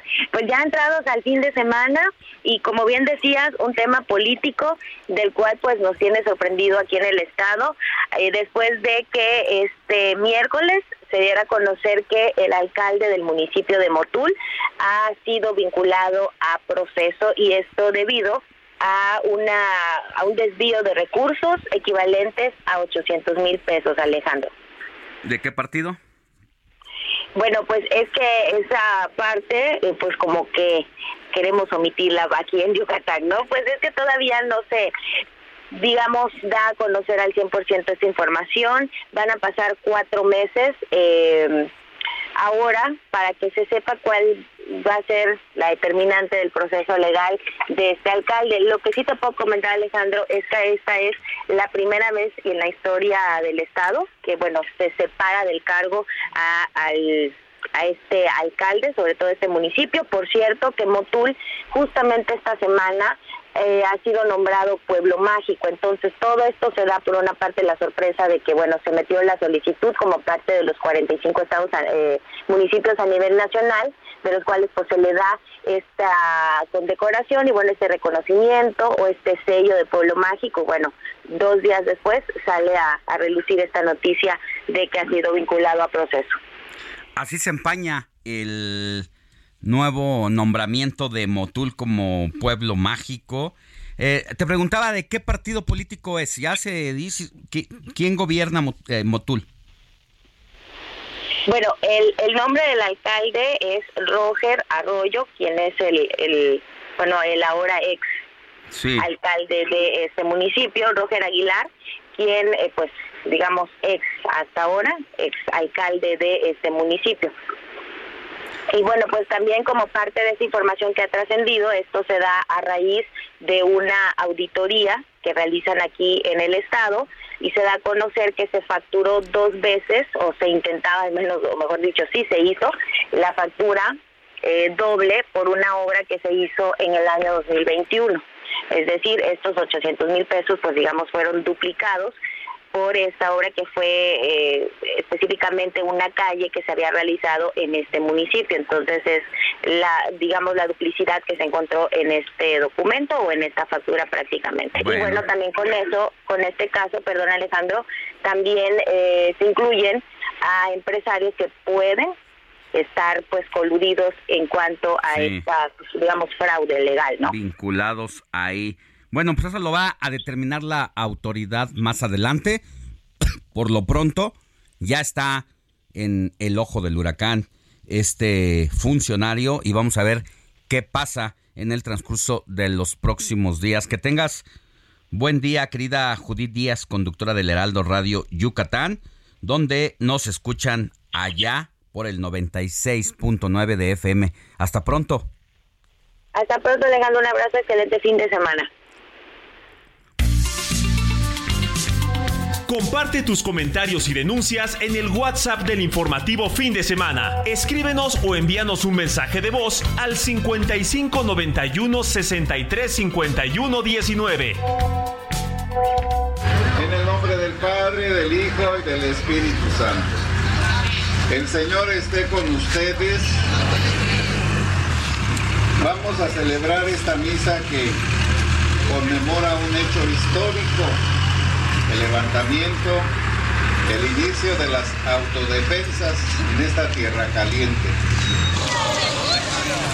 Recuerden que este... Cuando en este momento son las 8 de la mañana con 41 minutos hora del centro de la República Mexicana y como lo adelantamos hace unos minutos, precisamente continuamos con este análisis sobre la vida y obra del fundador de las autodefensas de la Ruana, Michoacán, Hipólito Mora, quien lamentablemente fue asesinado el pasado jueves. Y lo que estamos escuchando, parte del documental La Ley del Monte, un trabajo que llevó más de tres meses de investigación, más de tres meses de análisis, de recopilación de información por todo un extraordinario equipo encabezado precisamente por Mario Mandujano, quien tuvo también la participación de periodistas, analistas políticos, pobladores, entre ellos tú, mi querido Alex Sánchez, como parte de este equipo que plasmó la vida y obra de Hipólito Mora, que va desde el fraude del que fue objeto cuando intentaba llegar a la Cámara de Diputados, precisamente como bien lo comentabas al principio, si no lo podía resolver por las armas, intentó resolverlo políticamente, la situación que se vive allá en la entidad purépecha, lamentablemente no fue así y pues qué gusto eh, analizar contigo que tú fuiste parte de este trabajo, Alex. Pues tomaste un audio que es muy revelador de parte de este documental, donde estamos escuchando una misa, donde en plena misa eh, se dice a partir de hoy quedan conformadas las autodefensas. Esto ocurrió allá eh, por el año del 2013, Así donde definitivamente los sacerdotes tuvieron que hacer el llamado para levantarse en armas y combatir a uno de los grupos criminales más sanguinarios en su momento, que eran los Caballeros Templarios de Michoacán.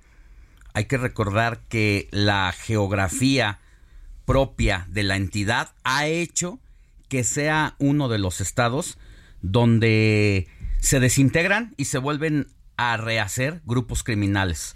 Más de 12 grupos criminales en los últimos 15 años de primer nivel y recordar que parte del origen de la disputa que se vive allá tiene que ver mucho, siempre lo comento yo, eh, con el tema de Lázaro Cárdenas, Michoacán, porque es uno de los puertos más codiciados en el mundo.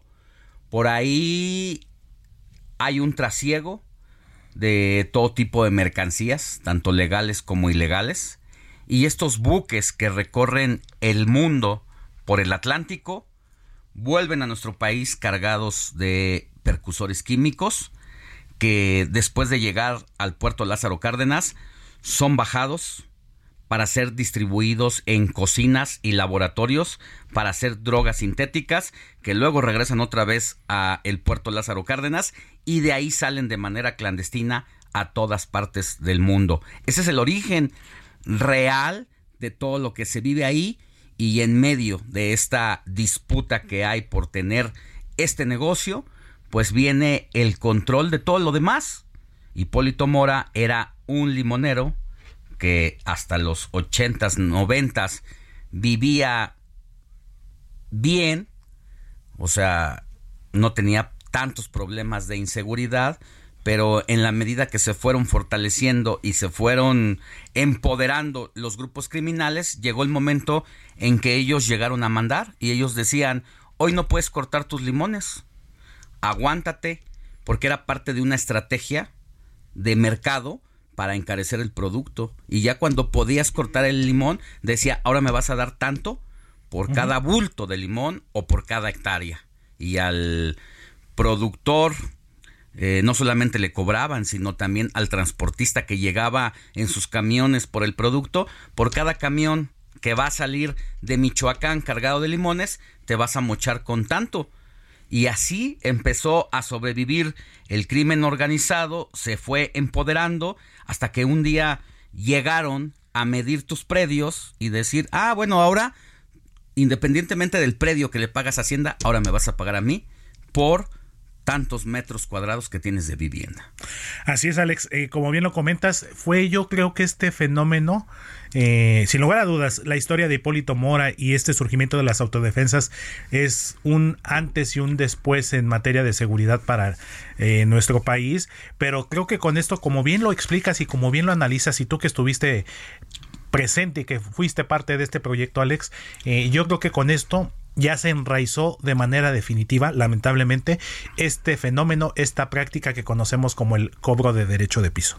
Ha empeorado incluso, porque ya lo decíamos hace rato a manera de adelanto, el tema, por ejemplo, de los aguacates que se convirtió en un fruto codiciado a nivel internacional en los últimos por lo menos cinco años.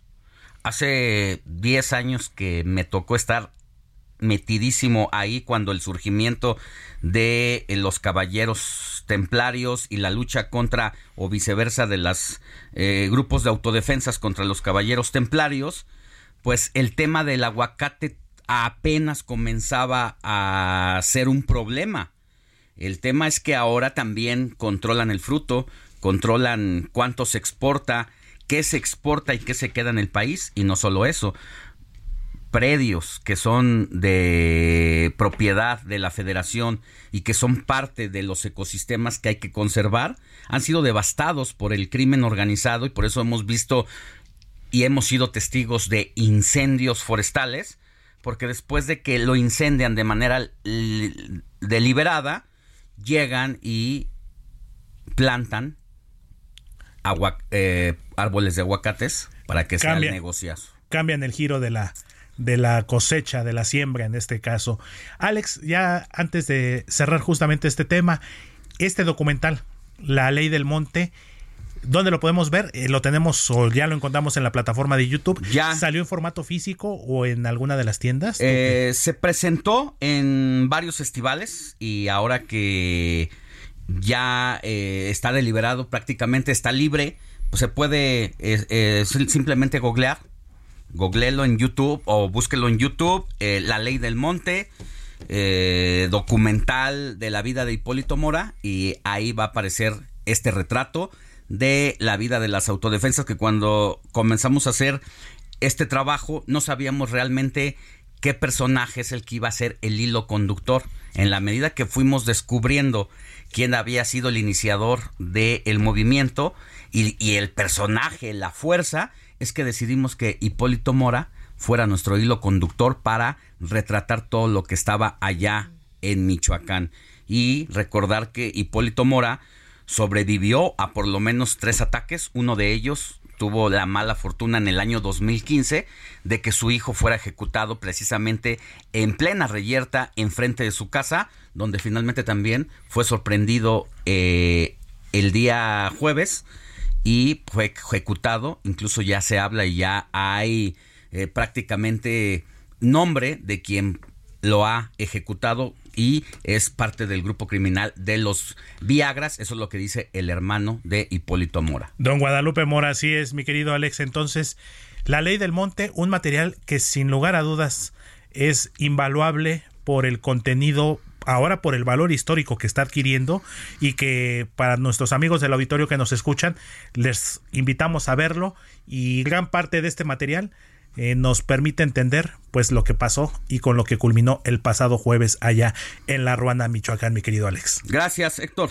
Seguimos pendientes. Alejandro Sánchez y el informativo Heraldo fin de semana.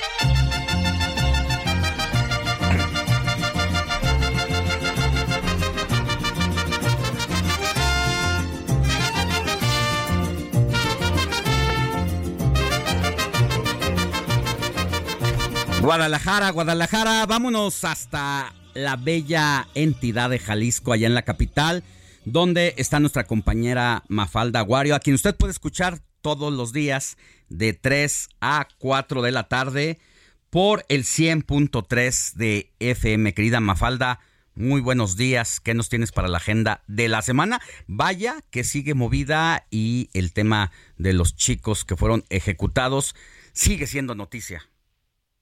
Buenos días, Alex. Un saludo para ti, todas las personas que nos están escuchando. Efectivamente, pues hay una agenda muy movida, eh, pues por un lado por el tema de la seguridad. Hoy nos despertamos con la noticia de que Jalisco es la entidad que más homicidios tuvo el día de ayer, el último mm. día del mes de junio, este primer semestre del año, y bueno, pues eso ya es una mala noticia.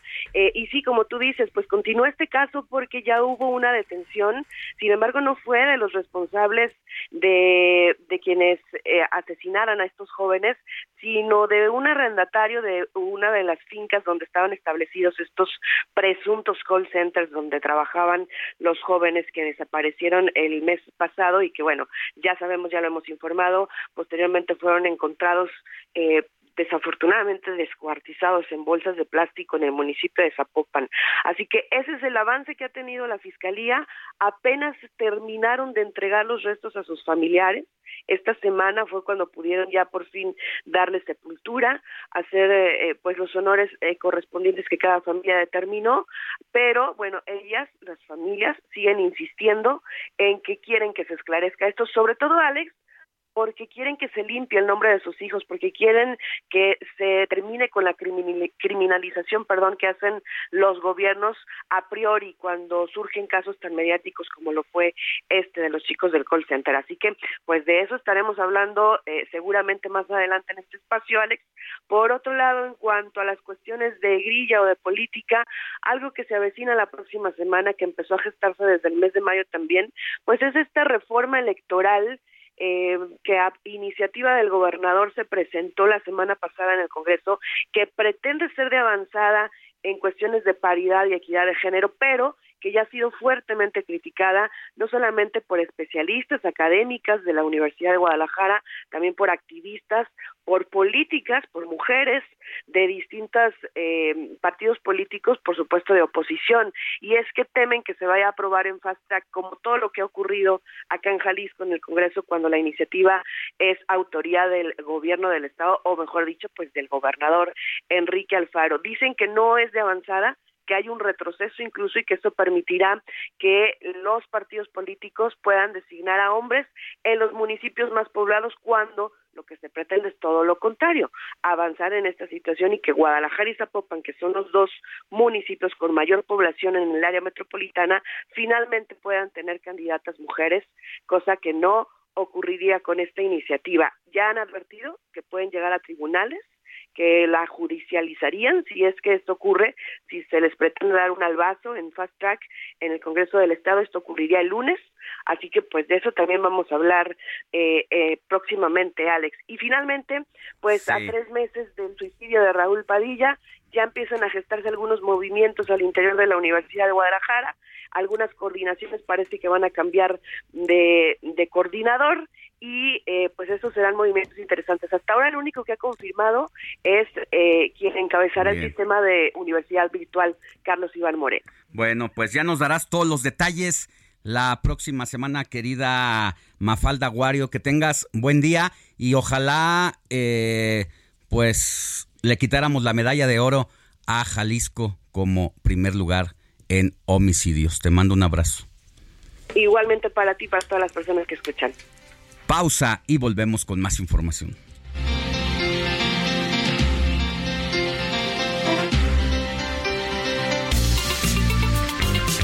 La noticia no descansa. Usted necesita estar bien informado también el fin de semana. Esto es Informativo El Heraldo Fin de Semana. Regresamos.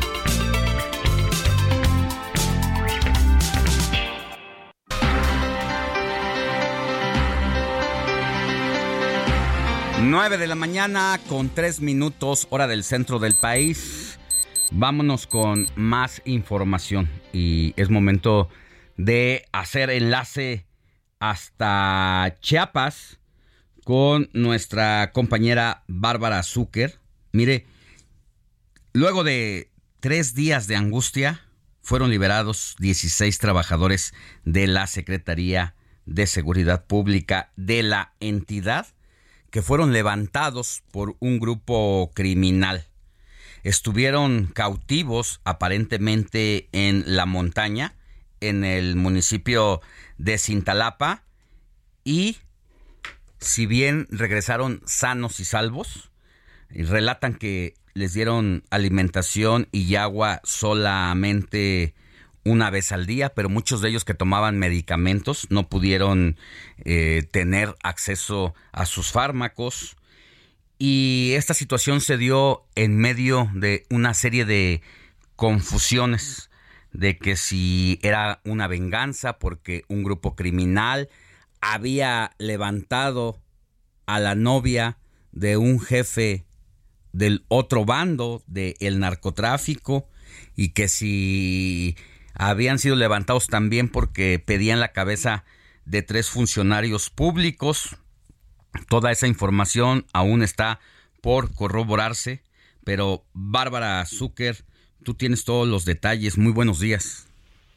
Muy buenos días, Alejandro. Muy buenos días a todos los que nos escuchan a través de Heraldo Radio. Pues efectivamente, después de 72 horas, casi, casi podríamos decir que al cumplirse las 72 horas, fueron liberados estas 16 personas, 16 trabajadores de la Secretaría de Seguridad y Protección Ciudadana del Estado de Chiapas. Estas personas no eran policías, eran personal administrativo que tenían distintas funciones y que fueron levantados, como bien decías, el pasado martes, cerca de las 4.20 de la tarde, cuando recién estaban saliendo de su jornada laboral, iban en un vehículo oficial, en un camión oficial, con otras personas, con unas mujeres, y este, y este grupo armado pues detiene el camión justo a la entrada de Tuxtla Gutiérrez, del lado poniente, como yéndose hacia la Ciudad de México, vamos a decirlo, eh, y, y bueno, bajan a las mujeres, bueno, bajan a los hombres, las mujeres se quedan ahí y son estas 16 personas las que se llevan este grupo fuertemente armado y desde allí pues la noticia más bien todas las actividades como que se detienen porque y también la sociedad porque pues estamos quedamos en vilo sobre qué pasó qué, qué era lo que había pasado y bueno en la noche sueltan el primer video en el que hacen el anuncio en el que piden no que para ser liberados eh, despidan a tres a tres fuertes mandos de la Secretaría de Seguridad Pública y de allí ya no se supo nada más, pero con ese video se corrobora de que estas personas pues estaban con vida, ¿no? Al siguiente día vuelven a soltar otro video y en donde ya son como más explícitos y hoy y ese mismo día hay otro video. Después, para el jueves ya no se supo más nada de, de, de estas 16 personas, sin embargo, pues la familia desde el primer día en la noche eh, pues toman acciones y llegan a la Secretaría de Seguridad y Protección Ciudadana que está al oriente de la ciudad de Tuxtla Gutiérrez, el Libramiento Sur, y bloquean el acceso a, esa parte del libramiento y, bueno, pidiendo que, les den respuesta porque también no había como esta atención que le tenían que dar a los familiares para, pues, de contención, ¿no? Y de allí, pues, también las familias después de, bloquear allí al otro día bloquean este los accesos de de Tuxtla hacia el lado oriente que viene siendo para irte a San Cristóbal de las Casas, a Chiapa de Corzo, la caseta que, que hay que conecta. Y ahí bloquean el, el día jueves, hacen un bloqueo total de más de 10 horas y ya después este liberan ese acceso, pero los familias fueron hacia seguían bloqueando el acceso de la Secretaría de la Dependencia. Eh, hasta este momento también, la, aunque hubo, aunque parte de la ciudadanía este se impacientó, perdió la paciencia un poco por el tema de este bloqueo, pues también había cierta empatía, ¿no? De la parte de la sociedad eh, porque entendían cuál era la razón, no era eh, exigirle al gobierno que no se detuvieran, que, que por favor no, no dejaran de buscar, ¿no? Para esto también la secretaria de Seguridad, eh, Gabriela Cepeda, explica que se despliega todo un, un eh, eh, eh hacen todo un despliegue operativo para de distintas este, dependencias, fiscalía, la secretaría, incluso también la defensa nacional, parte también del lado federal también participan en este operativo de búsqueda de estas 16 personas. Y em, y que normalmente, como bien decías, pues fue en la zona de Cintalapa, que viene siendo parte del camino hacia la Ciudad de México, eh, y donde fueron prácticamente levantados, ¿no? entonces, este, ahí fue todo este operativo de búsqueda. Y bueno, el día de ayer, de manera sorpresiva, eh, al cumplirse las 72 horas, pues aparecen estas 16 personas eh, a metros de la Secretaría de Seguridad Pública. Iban ellos este, abrazados, iban caminando y hasta que las familias pues voltearon y salieron corriendo a, por sus familiares, ¿no? Se veían cansados, agotados y pues también emocionados, ¿no? Conmocionados por todo lo que vivieron, ¿no? Que eso es lo que veremos o nos comentarán los familiares que cómo cómo fue no cómo es estar retenido no tres días prácticamente y en el que no sabes no en la zozobra de qué me puede llegar a pasar no la verdad es que el momento en que se reencuentran los familiares que están protestando ahí frente a la Secretaría de Seguridad tratando de que sus llamados lleguen a autoridades serias porque Qué lamentable escuchar al presidente de la República que en medio de los llantos, de la desesperación, de las esposas, de los hijos, de los hermanos, el presidente de la República con un tono hasta irónico diciendo, los voy a acusar con sus papás y su mamá. Aquí está, aquí está el eh, extracto de esa mañanera. La instrucción es que se rescate y desde luego con vida, que es lo que deseamos, a los que fueron secuestrados. Y decirle a los delincuentes que no va a haber impunidad. Lo mejor es que los liberen. Si no, los voy a acusar con sus papás y con sus abuelos. Ya ven que salió un amlito. Ah, ya no puedo hablar de eso. Que habla el amlito y dice lo que diga mi dedito. ¿A dónde hay? Sin palabras más, Bárbara Zucker, lo importante es que los papás, las mamás, los quienes estuvieron privados de su libertad, ya están de regreso con su familia y hay que seguirle dando cobertura a Chiapas y la seguridad porque ha venido de mal en peor. Totalmente, Alejandro. Eh, las, pues la sociedad también ya queda con, con esta sensación, ¿no? De pues de que ya no es el Chiapas de antes o al menos lo, al menos que no no no nos tocaba tan cerca. En Tuxtla Gutiérrez una una ciudad, la capital del estado, pero es una capital pues segura, de hecho en, en varios estudios, estadísticas de seguridad, pues salimos muy bajos, pero para la sociedad esto no, no, no queda conforme y bueno, pues ya también el gobernador relató, comentó que confirmó la aparición de estas 16 personas, también el mismo presidente y es, es hasta aquí este el reporte. Bueno. Te mando un abrazo, Bárbara Azúcar. Gracias por el informe. Buenos días, Alejandro. Comparte tus comentarios y denuncias en el WhatsApp del informativo fin de semana. Escríbenos o envíanos un mensaje de voz al 55 91 63 51 19.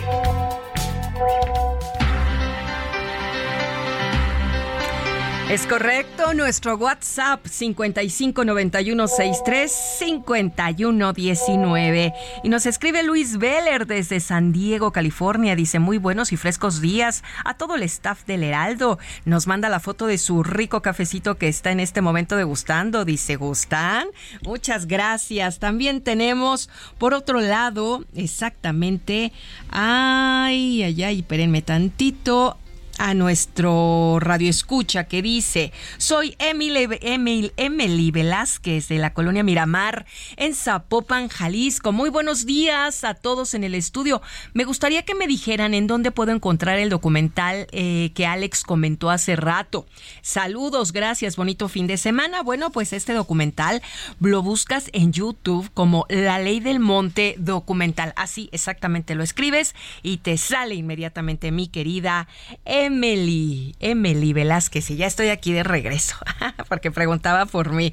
Bueno, también tenemos otro mensajito que nos dice lo siguiente, es que saben que tengo tantos que bueno, ya de repente me hago bolas. Nos mandan fotos de un edificio que están construyendo en el fraccionamiento Jardines de la Florida y nuestro radio escucha dice que están violando todas las normas de construcción.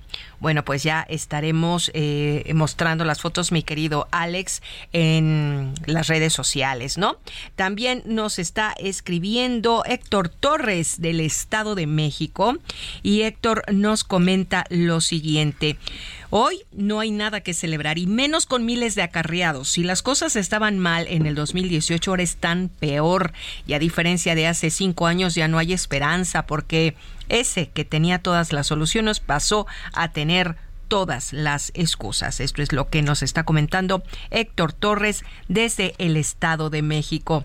También tenemos a un radioescucha que nos dice, ¿de qué partido es? No respondió la corresponsal Judith del Estado de Yucatán. Bueno, eh, a quien se refería en la nota Judith, eh, la persona es del PRI. Exactamente, es el Partido Revolucionario Institucional. También nos están escribiendo en este momento, dice, excelente información. Parece fueran la voz de Sergio y Lupita. Saludos a nuestros compañeros Sergio y Lupita, muchas gracias. Sigan adelante. Ángel Alejandro nos saluda desde Chiapas, pues muy agradecidos de que escuches todos los informativos que tenemos aquí en el Heraldo Radio. Tenemos a muy buenos días, me pueden informar dónde puedo ver el documental que comenta Alex de la ley del monte relativo a Hipólito Moro. Mora, bueno, ya habíamos dicho que lo busquen en YouTube, eh, ingresan la ley del monte documental y exactamente así sale. De todos eh, modos lo voy a subir lo voy a postear en mis redes sociales, en mi Twitter, Alex Sánchez MX, ahí lo voy a subir en unos minutitos. Él es Cuitláhuac Plata. Muchas gracias a todos los que se han contactado con nosotros a través del 559163 5119. Estamos en la tercera hora de este informativo fin de semana, hoy sabadito primero de julio, mi querido Alex, y continuamos con más. Contra las cuerdas con Alejandro Sánchez en el informativo fin de semana. La ventaja que México está teniendo frente al mundo para captar inversiones extranjeras no está siendo atendida ni entendida ni aprovechada por los gobiernos estatales al dejar en el olvido la actualización de políticas públicas para brindar certidumbre a empresarios y compañías de primer orden. Es el caso de Hidalgo, miembro de la región metropolitana de la República con la mayor relevancia en términos de potencial comercial del nearshoring. Esto con países vecinos del norte y de China. Su situación geográfica le dio el pase directo a la entidad para desatar un potencial sobre la dinámica comercial relacionada con la reubicación de las cadenas de suministro y subnacionales del país, pero el gobernador Julio Menchaca está dormido en sus laureles y está dejando pasar la oportunidad en la historia de Hidalgo. Ni el mandatario ni su gabinete parecen estar conscientes de la oportunidad que también abrió el aeropuerto Felipe Ángeles para la modernización de la economía hidalguense. El 5 de septiembre tomó protesta como gobernador Menchaca y a casi un año del mandato el Estado está parado económicamente. El cambio de gobierno y ajustes comúnmente dura entre 90 y 120 días, pero ya van 270 días y no se mueve nada desde trámites sencillos como instalar una gasolinera hasta cambiar la ley para poder recibir inversión extranjera. ¿Acaso el gobierno de Menchaca no le interesa montarse en el tren en que se ha convertido la oportunidad que tiene Hidalgo, también por su ubicación y cercanía con la Ciudad de México para las inversiones extranjeras? En medio de las fricciones entre China y Estados Unidos, nuestro país saca una enorme ventaja para captar inversiones porque México eh, junto con el país asiático, buscan establecer como cadena de suministros cerca de su adversario y mayor consumidor del mundo, Estados Unidos. Hidalgo es punto clave de la región metropolitana y eso está detectado por bancos mundiales, pero hay quien no lo entiende. Le invito a que lea mi columna de Contra las Cuerdas de domingo a jueves en el Heraldo de México, el diario que piensa joven. Alejandro Sánchez y el informativo Heraldo fin de semana. Continuamos con más información. Claudia Sheinbaum, aspirante a la Coordinación Nacional de Defensa de la Transformación, expresó a través de un video difundido en sus redes sociales su solidaridad con los migrantes en Estados Unidos ante la puesta en vigor este sábado primero de julio de la ley SB 1718 en el estado de Florida. Sheinbaum reiteró su respaldo a la movilización que tendrá lugar hoy, precisamente hoy sábado, y que está convocada por organizaciones civiles hispanas y de derechos humanos. Tenemos más noticias, por supuesto, mi querido Alex. Vámonos con Nayeli. Ella está precisamente para informarnos de las novedades de las películas más exitosas. Adelante, Nayeli. Hola, buenos días, ¿cómo están? Bien, mi querida Naye, aquí esperando tus recomendaciones. Oye, pues es que sabes que te tengo una noticia de que vamos a recibir esta semana que viene a Ryan Gosling y a Margot Robbie. Vamos a tener una plática con ellos porque ellos son los protagonistas. ¿Vamos en dónde? ¿En dónde? A ver, danos eso. Todavía no ¿Aquí en el informativo?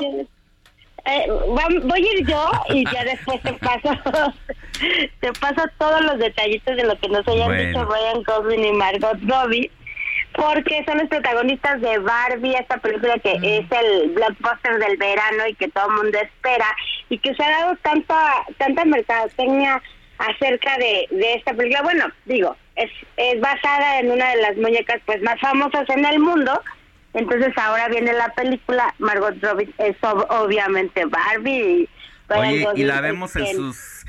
No debe ser fácil, la verdad, interpretar a Barbie. Eh, y no sé si venga con todas sus facetas. Barbie en todas sus... Barbie. la tradicional es Barbie la rubia. Barbie la rubia, la, rubia. Pero ¿qué onda con Barbie la morenita? ¿Cómo le hacen ahí? Ahí, ¿cómo le vamos a hacer? Va a haber también eh, otras eh, chicas que van a interpretar como todo este mundo de Barbie, Barbie la amiga, la, la que la Barbie aeróbica, la Barbie viajera, ya sabes, va a estar Barbie, ajá, Barbie sirena, va a estar también el coche Barbie. Ken. ¿Sabes qué hacen? Ay, Ken también. Ay, guapísimo el Kent. y pues con Ryan Gosling, ¿tú crees que no? Claro. Ya ven que hasta hasta se hizo ya una casa de Barbie en Malibu, en donde te vas a poder hospedar, mm. cuesta alrededor de 1.500 dólares la noche, entonces para que vayan sacando sus ahorritos si quieren irse a hospedar a la casa rosa de Barbie. 1.500 dólares, Dios. 1.500 dólares, está cañón. Pero el viernes 7 vamos a tener a aquí a Ryan Gosling y a Margot Robbie. Va a haber una alfombra rosa, va a haber varias actividades en México. Ellos eh, deciden visitar México pues para lanzar ya eh, pues mundialmente la, la película. Esta película llega a las carteleras hasta el 20 de julio, pero ellos van a hacer un recorrido por algunos países, van a ir también a Francia y obviamente el estreno mundial va a ser en Estados Unidos pero bueno, vamos a tener la oportunidad de ver la película un poquito antes para poder entrevistarlos y pues ya les de todos los detalles, pero es el blockbuster del verano, lo que todos esperan, la mercadotecnia que han hecho ha sido impresionante, han salido eh, nuevas versiones de, de esta muñeca, esta residencia que les decía para hospedarse. Hubo una nota muy curiosa en el New York Times de que decía que se había acabado, había habido escasez de pintura rosa porque para hacer la película habían utilizado mucha, mucha pintura rosa que la habían eh, traído de varios lugares, entonces que había habido escasez de pintura rosa y es otra de las cosas de las mercadotecnias que están haciendo para, para esta película, que seguramente va a haber mucha audiencia y muchas niñas que van a querer ver. Pues yo ya vi los cortos porque fui al cine la semana pasada a ver una película infantil con una niña de 8 años que se llama Elementos, y ahí pude ver, pude ver los cortos de Barbie y se ve interesante. Así que la próxima semana aquí nos tienes las declaraciones, por favor, con tu voz viva, respuesta, pregunta, para ver si es cierto. ahí, ahí se las tendremos y ya, para decirte todo lo que dijo Ryan Gosling y Margot Robbie de sobre esta película. Te vamos a dejar un poquito más de espacio la otra semana, ¿eh? Ok, me parece perfecto. Te mando un abrazo, querida Naye, que tengas buen día. Bonito fin de semana para todos. Nosotros vamos a una pausa y volvemos con más información. El universo. La decisión ahora es tuya. Elijo la primera, el tacón. Deberías querer saber. ¿Estamos? Otra vez.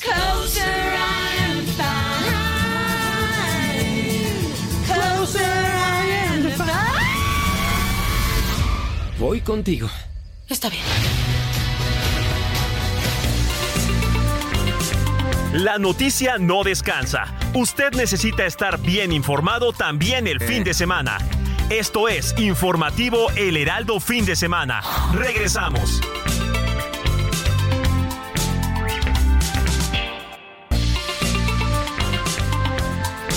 Siga en sintonía con la noticia.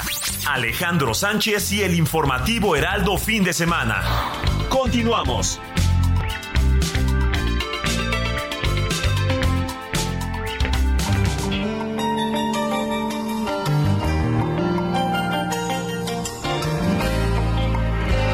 No te pido perdón, aunque a veces te llore y te jure mil veces que nunca más.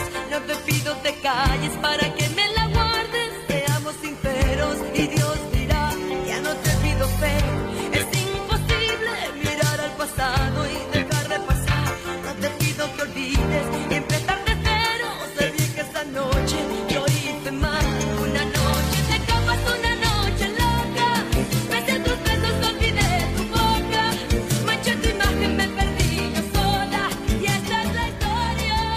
9 de la mañana con 31 minutos hora del centro del país. Ya estamos de regreso en el informativo de fin de semana.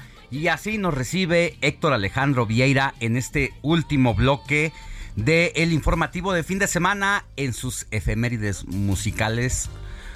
Una noche de copas, una noche loca, mi querido Héctor. Así es, mi querido Alex, como los se los adelanté hace ratito. Un recuerdo desbloqueado, yo creo que para muchos de nuestros amigos que nos escuchan aquí en el informativo, eh, de la década de los ochentas, para ser exactos, mi querido Alex, porque el pasado jueves 29 de junio, la cantautora cubano- cubano-venezolana, además actriz, jurado de reality shows, María Conchita Alonso, cumplió nada menos que 67 años. Nació precisamente el 29 de junio de 1956 y pues ya con más de 40 años de trayectoria y fue justamente con este tema Noche de Copas con el que ya se consagró de manera definitiva en 1984. Este disco forma parte de su de su material titulado María Conchita, prácticamente un material homónimo en su nombre y pues cómo olvidar otros temas como La Loca, como Acaríciame, tuvo algunos éxitos bastante buenos, aunque yo en lo personal me quedo con este de Noche de Copas, ya hay otro que se llama La Loca, te digo, bastante buenos. 1984, imagínate nada más, estamos hablando ya de 39 años de esta canción. Bueno, pues uno de los clásicos de la música balada. Exactamente. Balada de en los, español de, de los, los ochentas, exactamente. Pues todavía antes de la mitad de esa década eran las épocas también de Pandora. Exactamente, de Pandora. También un cantante uruguayo bastante bueno. Es más, te prometo, vamos a rescatar algo de él. Sergio Facelli, seguramente te Claro. acordarás. Bueno, qué decir de nuestra querida Rocío Durcal, que vivía sus mejores momentos también. Marisela, Juan Gabriel. Sin lugar a dudas, como siempre, como ya lo hemos comentado anteriormente, querido Alex, creo que en materia musical, la década de los 80s y los 90s fueron de las mejores. Al menos yo lo digo marcaron, a título personal. Lo marcaron, no, creo que en todos los sentidos y en todos los géneros musicales, ¿eh? El rock and roll, el rock de los ochentas, tanto el rock de en español. Este movimiento de rock en tu idioma, fue justamente. bastante bastante memorable y uno lo escucha el rock en tu idioma de los ochentas y mira que parecía que estaban adelantados muchos de los artistas. Así es, mi querido Alex. Entonces, pues recuerdo desbloqueado para nuestros amigos del informativo de fin de semana con esto de María Conchita Alonso. Gracias, Héctor. Seguimos pendientes, Alex.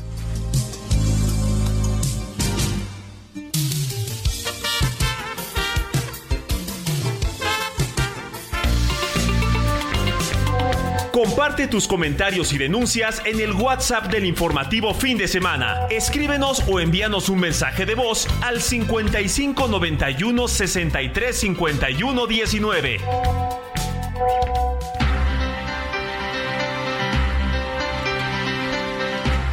Vámonos a Europa en nuestra sección de Orbe con nuestra querida Patti Alvarado, quien como siempre nos tiene de manera puntual todo lo que pasa de aquel lado del mundo. Querida Patti, muy buenos días, ¿cómo estás? Muy buenas tardes, Alex. Es un placer saludarte a ti y a toda nuestra querida audiencia. España preside a partir de hoy el Consejo de Ministros de la Unión Europea durante este segundo semestre del año.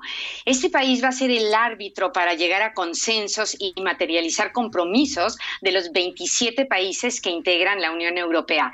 El mandatario español, Pedro Sánchez, dijo que asumía con responsabilidad y humildad ese compromiso de mantener la unidad en asuntos tan delicados como el apoyo a Ucrania contra el invasor ruso. Y para demostrar este incondicional respaldo, Pedro Sánchez estrenó la presidencia europea con un viaje a la capital ucraniana de Kiev, rodeado de un fuerte dispositivo de seguridad. Esta mañana pronunció un discurso en el Parlamento en el que anunció un paquete de ayudas para la reconstrucción de Ucrania de 55 millones de euros. Reiteró el respaldo militar de los aliados occidentales que seguirán suministrando material bélico y se mostró convencido de que Ucrania saldrá victoriosa. El presidente de Ucrania, Volodymyr Zelensky, agradeció especialmente a Pedro Sánchez su apoyo para que Ucrania se integre en un futuro en la Unión Europea.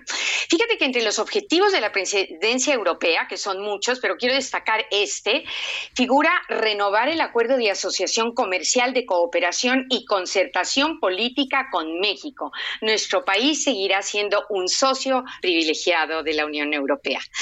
Pero no ha sido la única noticia, Alex. Otro foco de atención está en Francia que sigue ardiendo, y literalmente, y lo hemos visto todos estos días, ¿verdad?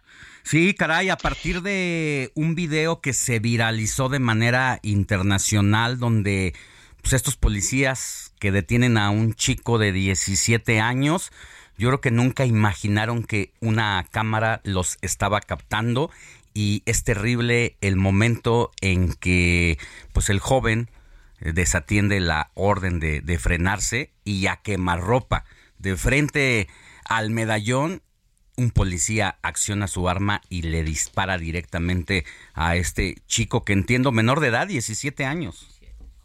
Exactamente, se llamaba Nael, era de origen argelino y sí, murió por un disparo de un policía en un control cuando el joven aceleró el carro que manejaba para escapar de, ese control.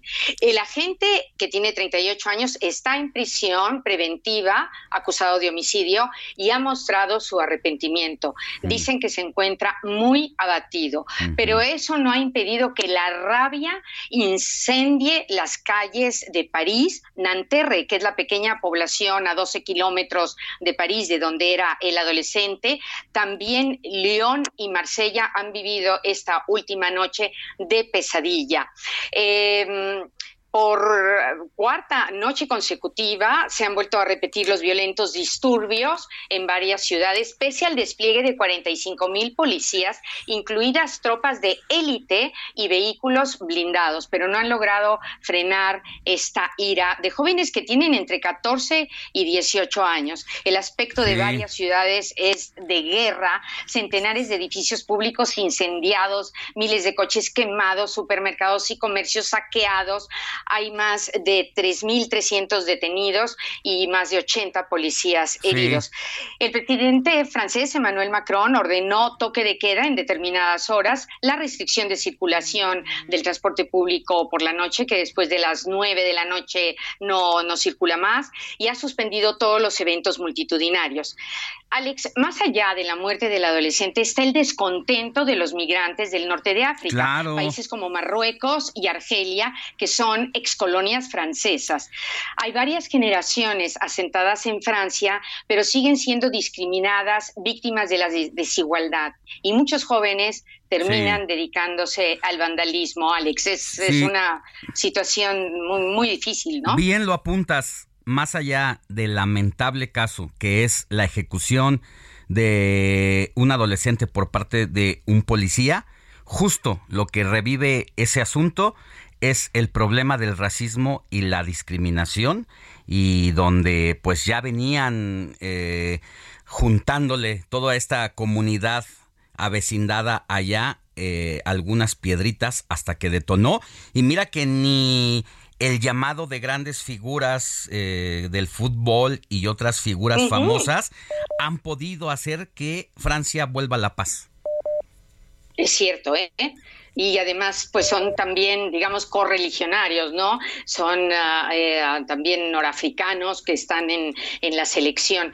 Hay que recordar que en 2005 hubo un gran estallido también, ¿eh? Pero este mm, está ah, adquiriendo una violencia inusitada aquello también fue noticia internacional, eh, con muchísimos argelinos, marroquíes, también eh, jóvenes de países árabes, eh, cuando salieron también a la calle para mostrar su descontento. Entonces, vamos a ver qué hace Macron. Ha suspendido un viaje a Alemania que tenía previsto. Se regresó corriendo del Consejo de la Unión Europea cuando España tomó el testigo de Suecia, que había sido en este último semestre, había ostentado la presidencia del Consejo de la Unión Europea para poder ocuparse de ese gabinete de crisis que ha creado para combatir pues esta, esta situación que, pues eh, está, eh, está destrozando barrios enteros de, ciudades importantísimas de Francia.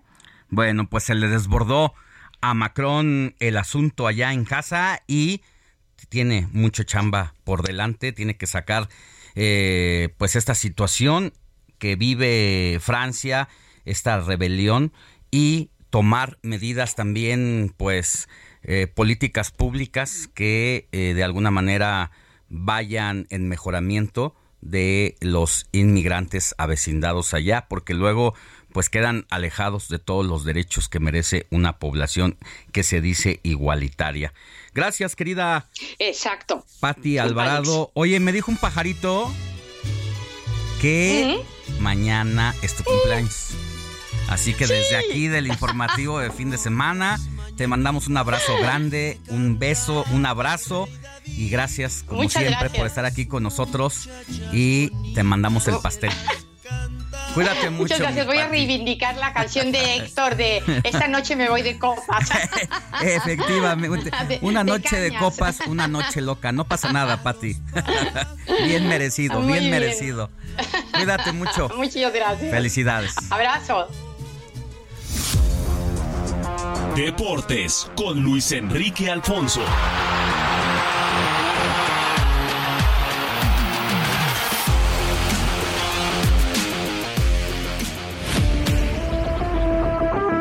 Que es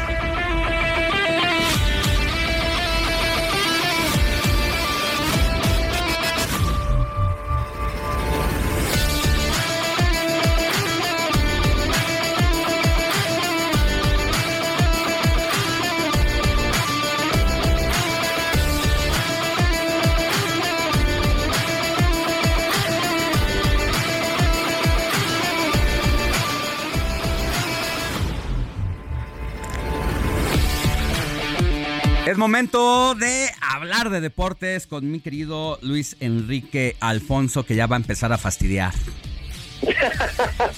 Híjole, te, te, saludaría yo si estuviéramos de frente con, así como saludaba Fox, ¿te acuerdas? Con gusto, ¿verdad? Lo harías. Sí, porque pues las poderosas águilas contra los bravos de Juárez. ¿Qué se siente, Ale, pues que, que, pierdan en el Azteca, en su nido sagrado? No, pues se siente gacho. Se siente gacho, más por ser la burla tuya y de todos los antiamericanistas. No, pues, no, o sea, no soy antiamericanista, por mi, mi corazoncito creo que no hay, hay otras cosas eh, más importantes que, que el América, pero pero pues son muy soberbios. O sea, ustedes son, eh, la nación águila es muy soberbia y luego eh, pluma, o abre sus alas, ya sabes cómo son. Entonces de vez en cuando es una acicate, la América va a ser protagonista, la América se va a recuperar, pero es un mal inicio con un técnico que apenas tenía tres días de haber agarrado el, el equipo, llegó tarde, este no tienen platel completo, hay muchas cosas, pero los Bravos de Juárez aparte se reforzaron bien, pero pues sí duele que, pierdan contra un rival que la verdad es de la clase humilde del, fútbol mexicano. Luego los Pumas en la frontera norte con el, con el perro pelón le dieron la vuelta, o sea, bien por el cuadro de, los Pumas. Luego el Mazaflán, que pues ahí medio empató aburridón con el Pachuca. Y de eso vamos a hablar, este Alex, eh, porque hay un tema, ya, ya arranca el fútbol mexicano. Primero, calendarizado con las patas, porque son solamente tres fechas las que van a haber. Después viene el parón por la por la League's Cup, que van a ser varias jornadas, varias semanas sin eh, sin que haya eh, fútbol. Y dices, bueno, ¿por qué mejor no lo arrancaron después? Pues obviamente en este momento la prioridad no es la liga, Alex. La prioridad ya es como que se lo dan al cliente ya que lo consuma. La prioridad es la League's Cup, la prioridad es el negocio con, los equipos gringos, la prioridad es fomentar esta, este matrimonio en el cual llevamos la peor parte, porque pues Estados Unidos es el que va a crecer más y ahora ya en selección nos traen de hijos, espérate, porque va a crecer mucho más en el nivel. La estructura es de primer mundo, la liga no lo es, pero con todo esto va a crecer más. La expectativa de que va a ser el Inter de Miami contra Cruz Azul y va a ser el debut de Messi eh, con ellos, o sea, va por ahí. Entonces, la liga no nos extraña otra vez, es lo menos importante y por eso arranca tres fechas sin seleccionados, viene el parón y la League's Cup. Así que nada más para que quede claro, Alex. Bueno, pues hay que estar pendientes y la selección pues ahí ahí quiere agarrar paso, pero luego se tropieza. Es contra Haití. O sea, ¿cuál es el peor, el, país más pobre del continente? Definitivamente Haití. Y en todos los sentidos, ¿eh? Y no es por menospreciar, por ser eh, mala onda, ni mucho menos. Es una triste realidad. Es un eh, país que vive en guerrilla permanente, donde quienes juegan al fútbol se dedican a todo menos a jugar fútbol. Lo hacen de manera intempestiva por ahí. Y debe de ponernos a preocupar esta situación. Y los que juegan en Europa lo hacen en ligas que la verdad no son nada competidas porque tienen estas eh, raíces neerlandesas, ¿no? Pero tampoco, por eso te digo, con mesura, porque eh, que le haya ganado Haití, pues este qué bueno, pero tampoco nos volemos. Ahora, de lo otro que quería platicarte, Alex, ¿cómo va a estar el tema de las transmisiones? Porque eh, la gente pambolera que sigue la Liga MX se debe estar preguntando, ¿y ahora por dónde voy a ver los partidos? El último año ha sido complicado y muy caro en una liga que no te da tanto nivel más que en la liguilla. La verdad son contados los partidos en temporada regular que valen la pena eh, por el nivel. Regularmente son partidos pichicateros. Em, y cuando llega a la liguilla es cuando realmente se prende, ¿no? Em, y había muchos problemas porque pues unos los veías por aficionados, otros por por este por VIX, otros los veías por este por las OTTs o más televisión de paga, ya la Champions la quitaron de televisión abierta y solo la veías por HBO. O sea, el, ver fútbol se ha convertido ya en algo caro para, para el televidente mexicano. Luego, los que manejan el fútbol lo quieren ver como que es, es eh, incluso más barato porque en, en, otros países se paga más, sí, pero en el último sondeo o encuesta, por ejemplo, que se hizo en Inglaterra, eh, el aficionado en promedio al mes para ver Premier League paga 80, 90 euros, ¿no? Que son que como mil doscientos mil, no sé cómo está el no sé cómo amaneció la libra hoy, pero sí es, obviamente es más caro, pero tuve el nivel de la liga, ¿no? La Premier League. y luego dicen que en España también es complicado, pero tuve, eh, en, sobre todo, mantener a Barcelona, Madrid, o sea, y así podemos ir. Y en México, la neta es que no tenemos todavía esos estándares. Se vuelve caro en cuanto a la oferta y la demanda y el producto que ves. No, y ya demasiado tenemos con nuestros gastos hormigas de celular, Netflix, todo lo que ello representa, como para todavía meterle otro billete ahí. Cuando tú haces la, la suma de la vaquita que haces en el mes, pues dices, mucha gente dice o como o veo fútbol, ¿no? o cómo me comunico. O sea, ya ni quiero hacer, ya ni quiero hacer cuentas ya, ya, ya. No, porque nos, deprimimos. el asunto va, te lo platico rápido, en relación a que eh, por ejemplo, ahora VIX va a tener 17 de los 18 equipos en transmisión. ¿Qué quiere decir? Que en este refuerzo que le han dado a VIX, con VIX Plus también, que es una plataforma de Televisa en donde hacen series y demás, el fútbol en México toma un papel eh, preponderante en ese en esa plataforma, es decir, en el streaming, en celular, tableta, televisor inteligente, eh, porque ahí van a poderse ver muchos y obviamente eso va, a costar una lana. Eh, Fox le va a ceder los derechos de sus equipos a VIX para esas plataformas, para que tenga mayor demanda, con la misma transmisión de los de Fox en VIX. Luego, si tú quieres tener a Fox para ver otras cosas, vas a tener que pagar Fox, vas a tener que pagar VIX, vas a tener que pagar aficionados, vas a tener que pagar más plataformas. En este momento, HBO está negociando con Paramount para ver si le cede derechos de Champions, porque no, no está siendo redituable. Primero lo absorbió esta OTT que se le llama, para que la gente pudiera verla, pero al final solo marcaban bien los partidos pues, de Real Madrid, del Barcelona, el Paris Saint Germain, pero luego equipos ya de medio pelo para abajo la gente no lo veía, llegaban a tener partidos en los que tenían 30 mil personas. Entonces, para que la gente vaya haciendo cuentas de una vez, Alex, que va a tener que o meterle más lanita, porque en televisión abierta solo hubieron tres partidos este fin de semana.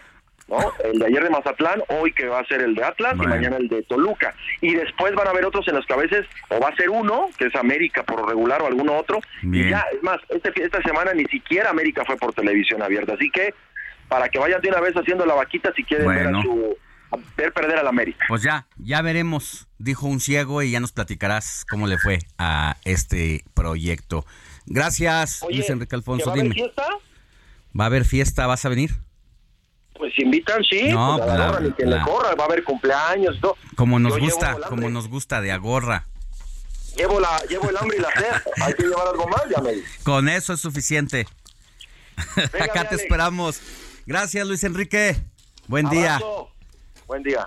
Buenos días. Y bueno, pues ya para irnos, nuestro amigo renegado dice, muy buenos días, Moni Alex. Pues sí, como dice hace un momento otro radio escucha, ustedes son Sergio Lupita, pero de fin de semana.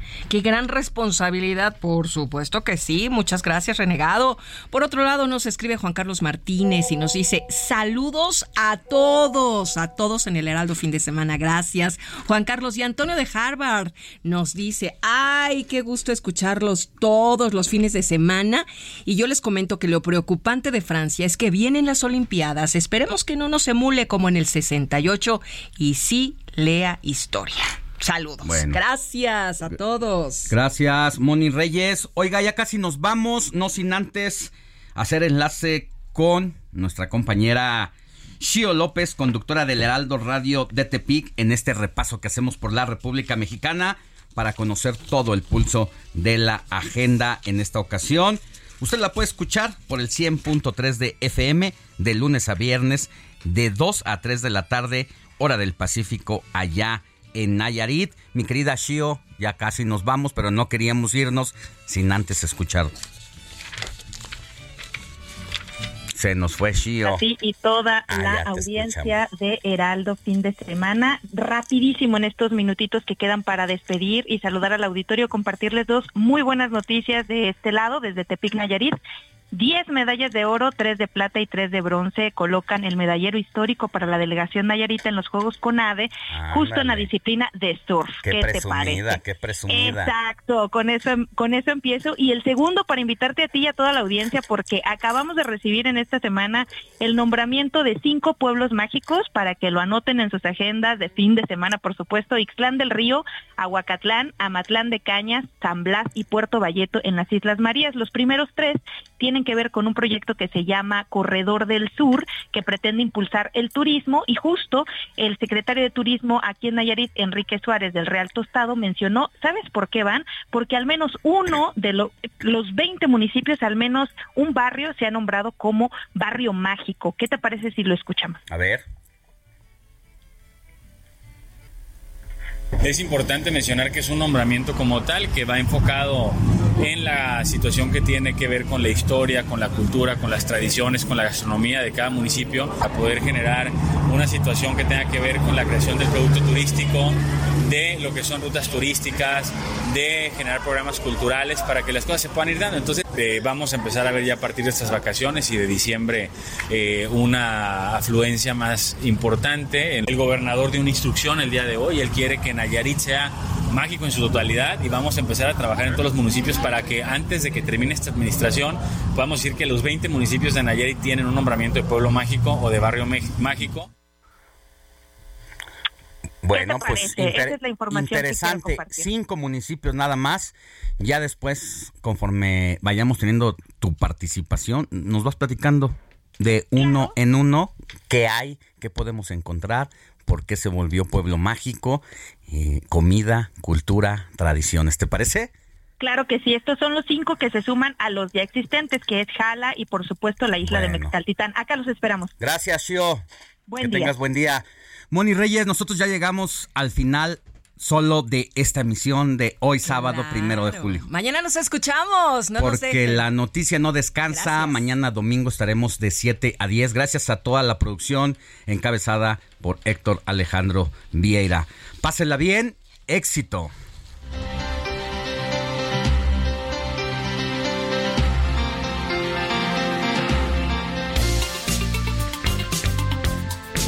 Heraldo Media Group presentó Alejandro Sánchez y el informativo Heraldo fin de semana.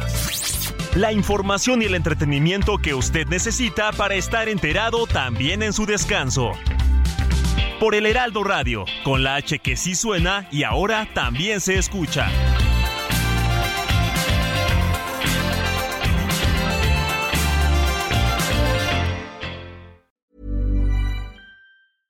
Even when we're on a budget, we still deserve nice things.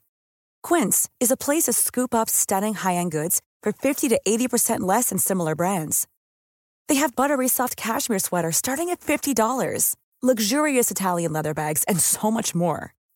Plus, Quince only works with factories that use safe, ethical, and responsible manufacturing. Get the high-end goods you'll love without the high price tag with Quince.